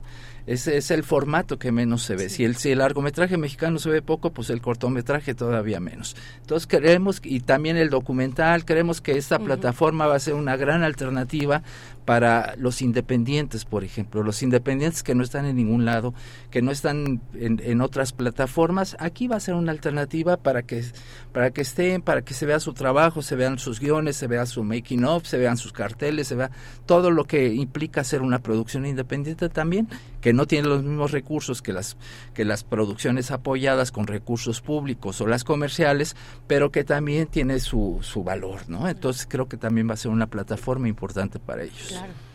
Hay una, hay una, hay una parte en la que la ciudad es también una intención en, la, en el ente de los cineastas, ¿no? No es solamente lo que observa un actuario, ¿no? Que dice este 20 escenas de reforma, sino que uno tiene la, el París de Joris Ivens, tiene el Nueva York de este de Woody Allen, tiene Wenders en Berlín, tiene Zika en Roma. Hay una intención, ¿Cómo luchar con esto? Cuando uno está frente a los académicos en ciencias políticas, que por favor este, no, me, no me escuchen, ¿no? Dicen, no, no me importa que el filme sea bueno, me importa lo que sale, me importa ver a los 10 campesinos que están sufriendo, pero no me importa el lenguaje cinematográfico. Los de filosofía y letras dicen, no, lo que importa es la retórica de la imagen, todo es coyuntura, todo es aplazable. ¿Cómo entender esta parte? ¿Cómo se enfrentan? La pregunta es para los dos, pero empezamos contigo, Cristian, porque bueno, tú no empezaste así, empezaste con la, con la parte de la estética y la parte de la semiótica y la parte del análisis, ¿no? Sí, mira, yo creo que yo creo que es, sí, sí existe ese dilema efectivamente y lo existirá ah, siempre, ¿no? Ahorita estoy leyendo un libro que tengo que hacer un, una introducción ahí sobre algo que llaman sociología fílmica, ¿no? Que tiene mucho que ver con lo que con lo que nos estás preguntando, este pero pues yo creo que habrá de todo, todo tipo de películas, ¿no? Habrá películas que sí tengan valores estéticos, que tengan valores narrativos, que sean unas películas pues que hasta, hasta merecedoras de premios o que han ganado premios en diferentes lados, y habrá películas que no, ¿no? Pero también a esas no las podemos hacer a un lado. Nuestro criterio no va por ahí, no va por decir aquí vamos a tener puras películas buenas, sino vamos a tener películas donde se muestre la Ciudad de México, ¿no? Y, te- y, te- y tenemos unas muy comerciales hechas eh, por Hollywood que se, que se han filmado aquí, no hay alguna que se hizo aquí en el metro Chabacano, ¿no? Entonces, este, y también si, si nos dieran los permisos, por supuesto que estaría ahí porque se está mostrando. Además, cuando acababan de inaugurar esa estación, que sí era espectacular y era muy moderna y todas esas cosas, entonces creo que esa disyuntiva va a seguir existiendo, pero ahorita nosotros no, no, no nos la planteamos o tal vez nos la planteamos a través de la gente que estamos invitando a escribir ensayos sobre las películas y a lo mejor es una reflexión que ellos van a hacer, ¿no? Ahorita empezamos con 11, 11 ensayos eh, que hablan sobre las películas que vamos a presentar. No todas, algunos de los ensayos hablan de unas de las que vienen en el segundo ciclo, pero los analizan desde otro punto de vista, ¿no? Entonces, padre, creo que va a estar muy bien contar con estos puntos de vista de gente como Eduardo de la Vega, Pedro Paunero, Sergio Raúl López, Fari- Fiola Santiago, Lorena Loesa. Ahorita tenemos 11, que además después los queremos volver libros, ¿no? Y esos libros estarán también en Memórica, en versión digital. Entonces creo que vamos vamos sumando, ¿no? Vamos sumando. Sí, bueno, yo, yo también pienso que esta disyuntiva es importante traerla a un, al público. O sea, ese debate pues ya no es propiamente, bueno, la especialidad pues sí de la crítica, pero también es importante como que la gente construya su propia punto de vista al respecto del cine, ¿no? Como, insisto, como patrimonio, perdón.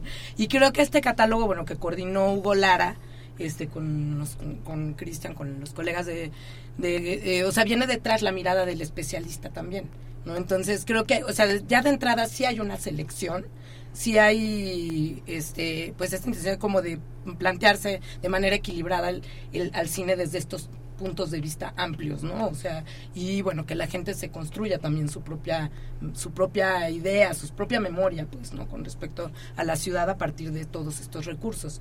Eh, en sí, pues la disyuntiva, pues qué bueno traer a colación la discusión, pero y con un sector más amplio, ¿no? Creo que sí es, es un tema que hay que sacar de las especialidades y llevarlo, ¿no? Finalmente, ¿quién define cuál es la estética eh, correcta? O sea, tal, eso, eso también es un tema, pues, ¿no? En fin, pero bueno, yo lo dejaría por ahí. Creo que eh, detrás lo que hay también hay eh, la mirada de especialistas entre los distintos eh, ru- eh, rubros que abordan la construcción de este micrositio, tanto en la parte del cine, en la selección de las películas, en la escritura de los ensayos, como en la parte tecnológica. Hay todo un proceso de, de selección, de construcción, de códigos y, bueno, ahí hay toda una semiótica también que analizar, ¿no? Pero este, pero bueno, ya ya de entrada hay una selección.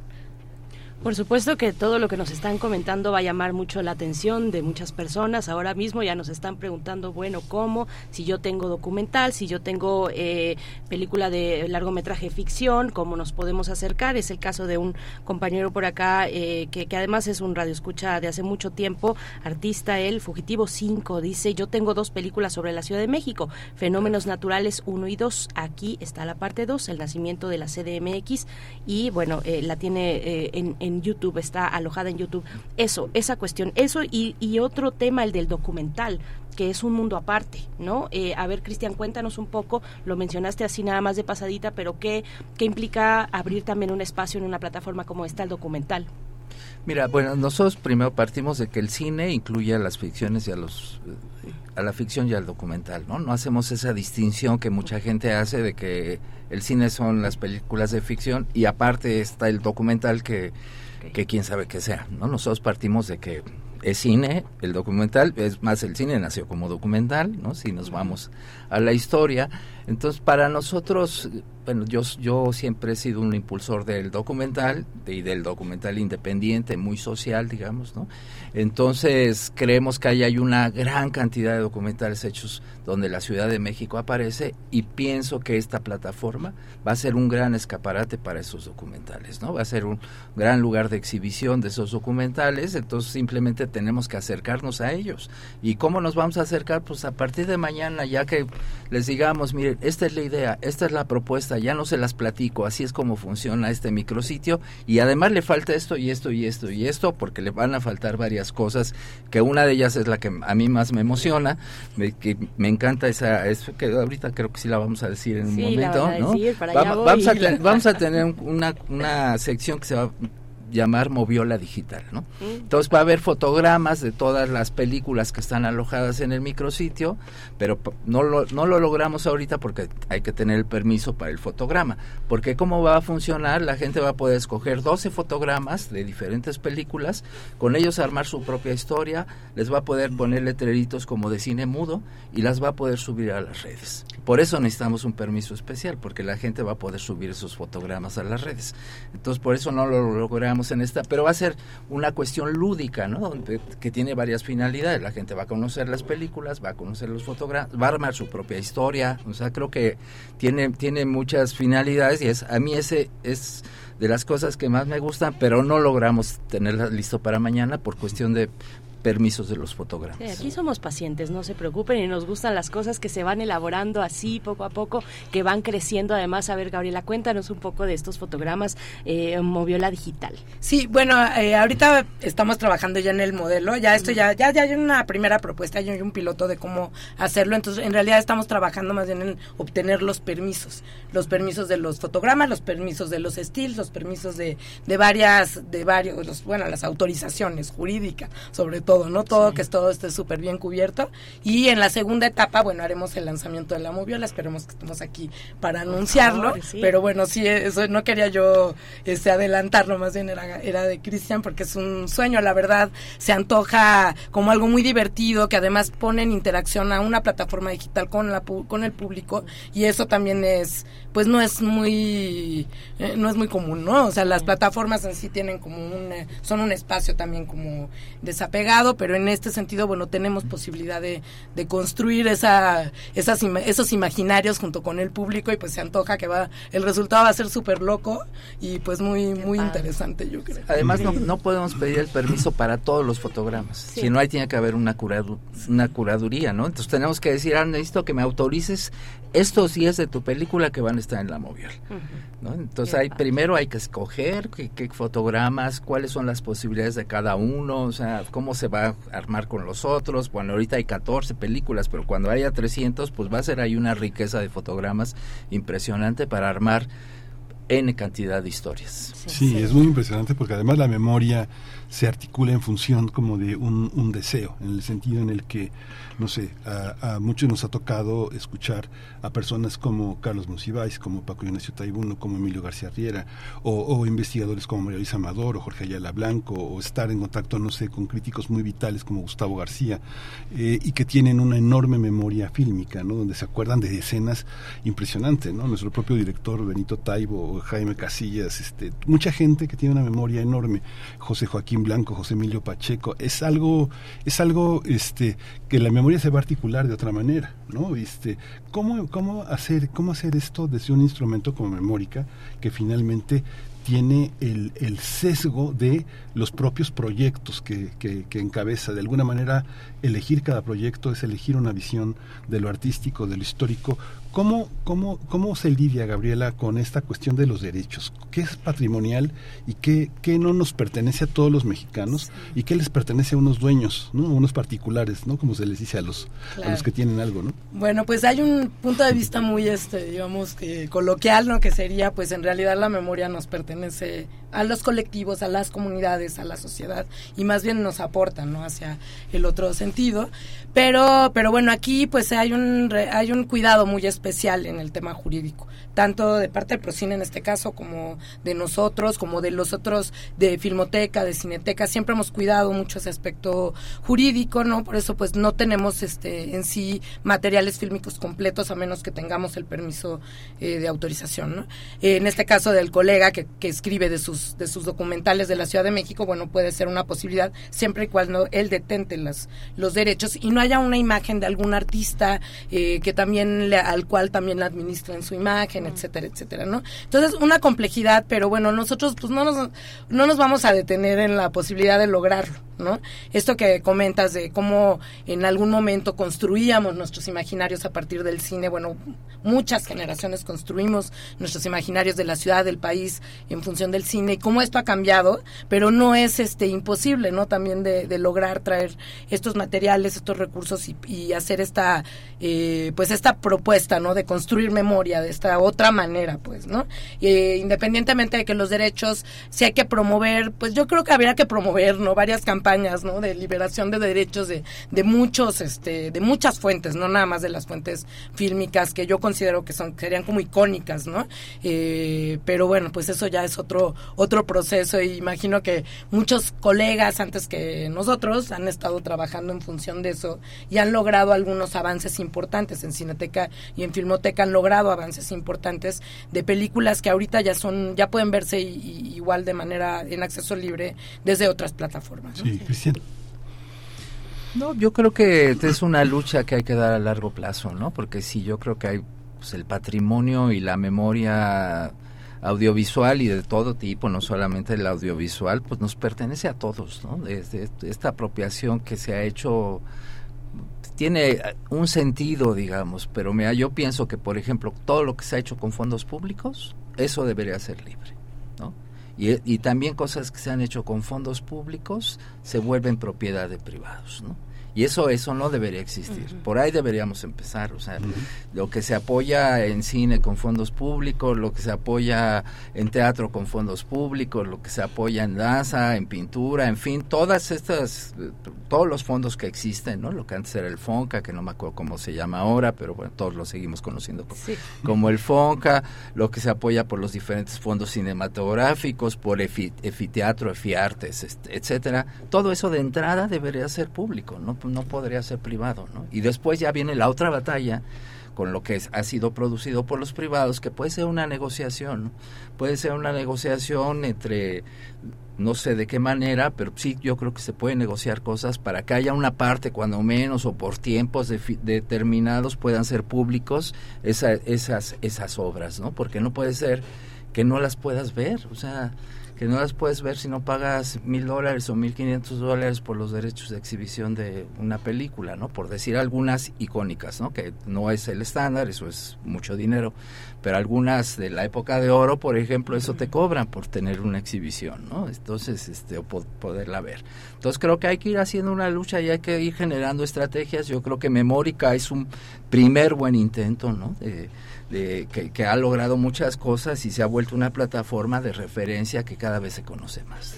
Pues el día de la inauguración es mañana, mañana para que ustedes se puedan acercar a este catálogo cinematográfico de la Ciudad de México eh, que realizan Memórica y también Procine Ciudad de México. La dirección, si no estoy equivocada, memoricamexico.gov.mx, ahí se va a alojar esta posibilidad de encontrarnos en, en el cine, de encontrarnos a nosotros en el cine, seamos o no capitalinos, bueno, todos tenemos una idea en este país de la Ciudad de México, así es que, bueno, pues hay que, hay que complementarla con estas exposiciones con estas propuestas. Muchas gracias a ambos, de verdad, por, por, este, por este trabajo, por no cejar, por, por seguir insistiendo en ser creativos desde lo público, desde las instituciones públicas. Me parece fundamental eso, de verdad, muchas gracias. Yo les he visto ahí haciendo de todo. Les vemos haciendo de todo y es bien divertido verlos trabajar. Cristian eh, eh Calónico Lucio, director de Procine CDMX, muchas gracias. Eh, yo nada más quisiera dar el correo electrónico de Procine por si alguien como el compañero están interesados en que su película esté en el, en el catálogo, que me escriba a procinedf.cultura.gmail.com procinedf procinedf.cultura.gmail.com Perfecto, acá lo tenemos ya. Muchas gracias, Cristian. Igualmente, eh, Gabriela Pulido, directora general de la Oficina para la Memoria Histórica de México. Muchas gracias. Muchas gracias a ustedes nuevamente. Pues sigan. Gracias a ustedes, eh, de verdad, un gran espacio. esperamos gracias.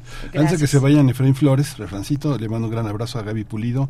Sigue este proyecto. Muchas gracias, mucha, mucha, mucha, mucho tiempo para esta, para esta memórica. Sí, Luz Azul también nos dice excelente noticia, será un catálogo muy interesante. Bueno, hay varios comentarios, muchas gracias a ambos. Nosotros vamos a hacer una Pausa musical. parada musical. En la curaduría de Bruno Bartra vamos a escuchar de Nova al hombre que vendió el mundo.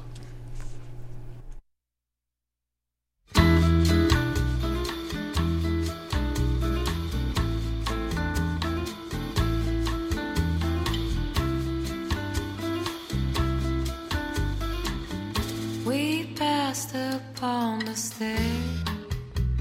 Spoke of was and when, although I wasn't there.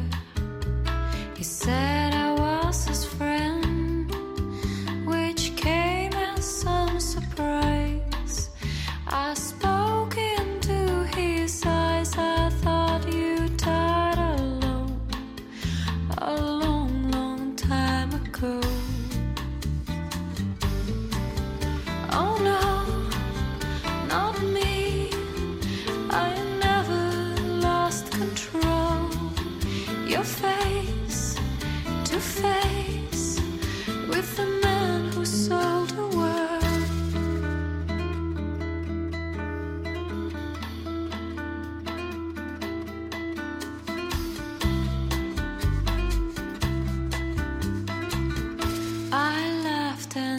took his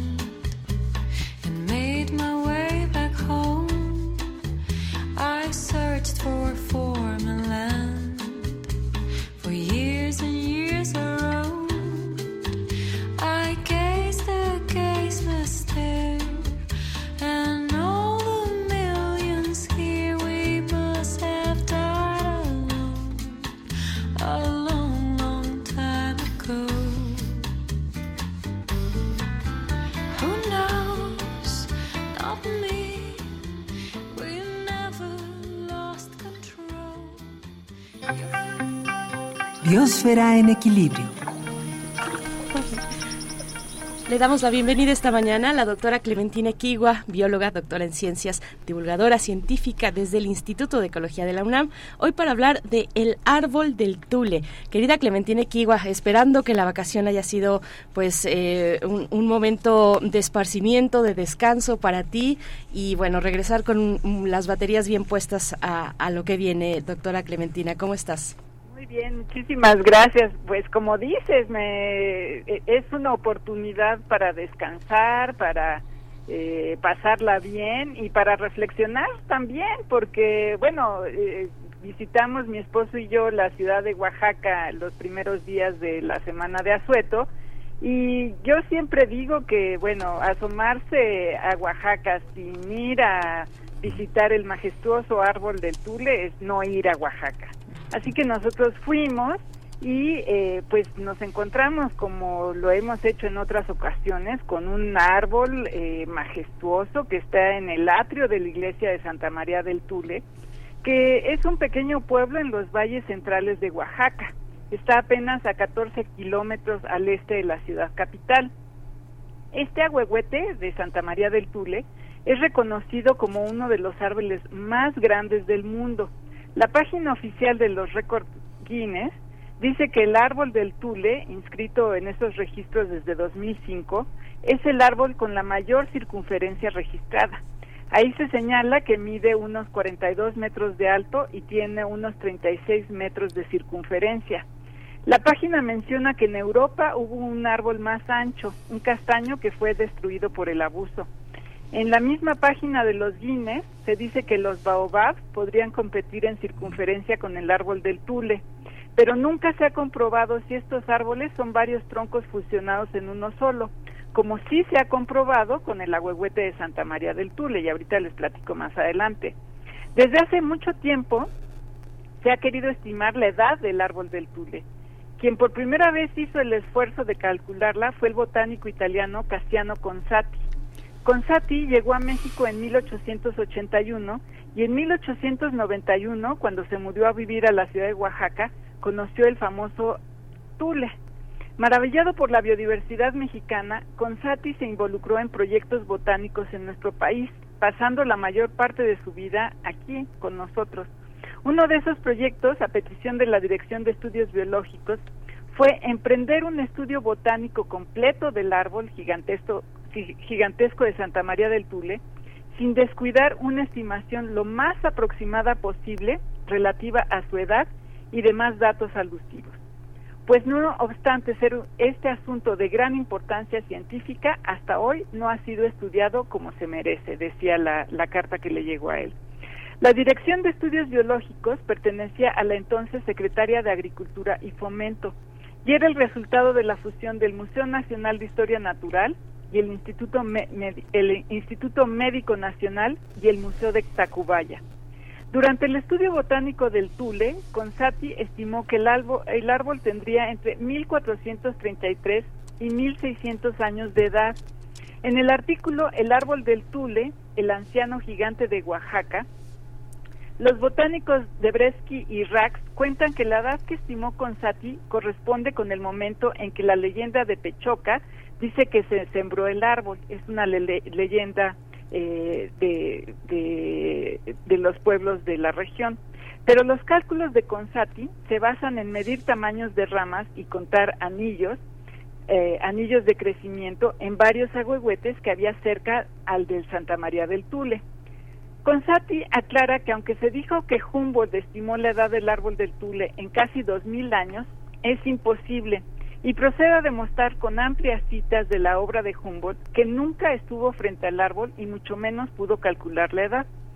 El estudio botánico de Cassiano Bonsati está eh, Consati, perdón, está plasmado en una monografía de 70 páginas en la que dice que le sorprendió que un árbol de la envergadura del agüehuete de Santa María del Tule, característico de las orillas de ríos, manantiales y pantanos, estuviera en un sitio aparentemente tan seco. Y sí, ahora que visitamos el poblado, el calor rondaba entre los 28 y 30 grados centígrados y el cielo estaba completamente despejado, sin el menor rastro de lluvia. Como en muchas zonas de nuestro país, esta es la época de secas que posiblemente abarca desde noviembre hasta mayo o incluso junio. Así que sí, una buena pregunta es, ¿cómo es que sobrevive el milenario árbol? Lo que observó Consati es que el agua subterránea de todo el poblado está muy cerca a la superficie. Se dio cuenta de esto cuando vio que en todos los predios del centro de Santa María, los cercanos al árbol del Tule, eh, había pozos de agua que podían tener poco más de metro y medio de profundidad, o cuando mucho tres metros. Es decir, la gente aprovechaba el agua subterránea que corría muy cerca de la superficie y que seguramente también mantenía al fabu- fabuloso agüehuete.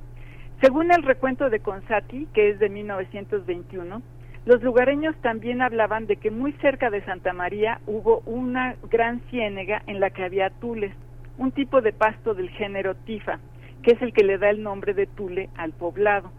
También dice Consati que cerca de Santa María, a unos 500 metros, corre el río Grande, un afluente del río Atoyac.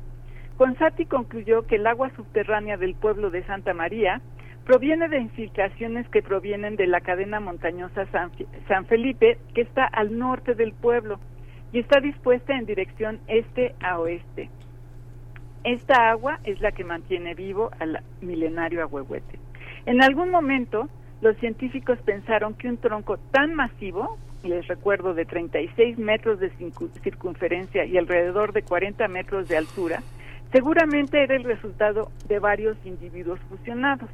Pero en 1990, usando una técnica de análisis de ADN que se llaman RAPID, eh, esta técnica se hizo hace muchos años, se concluyó que sí era un solo individuo.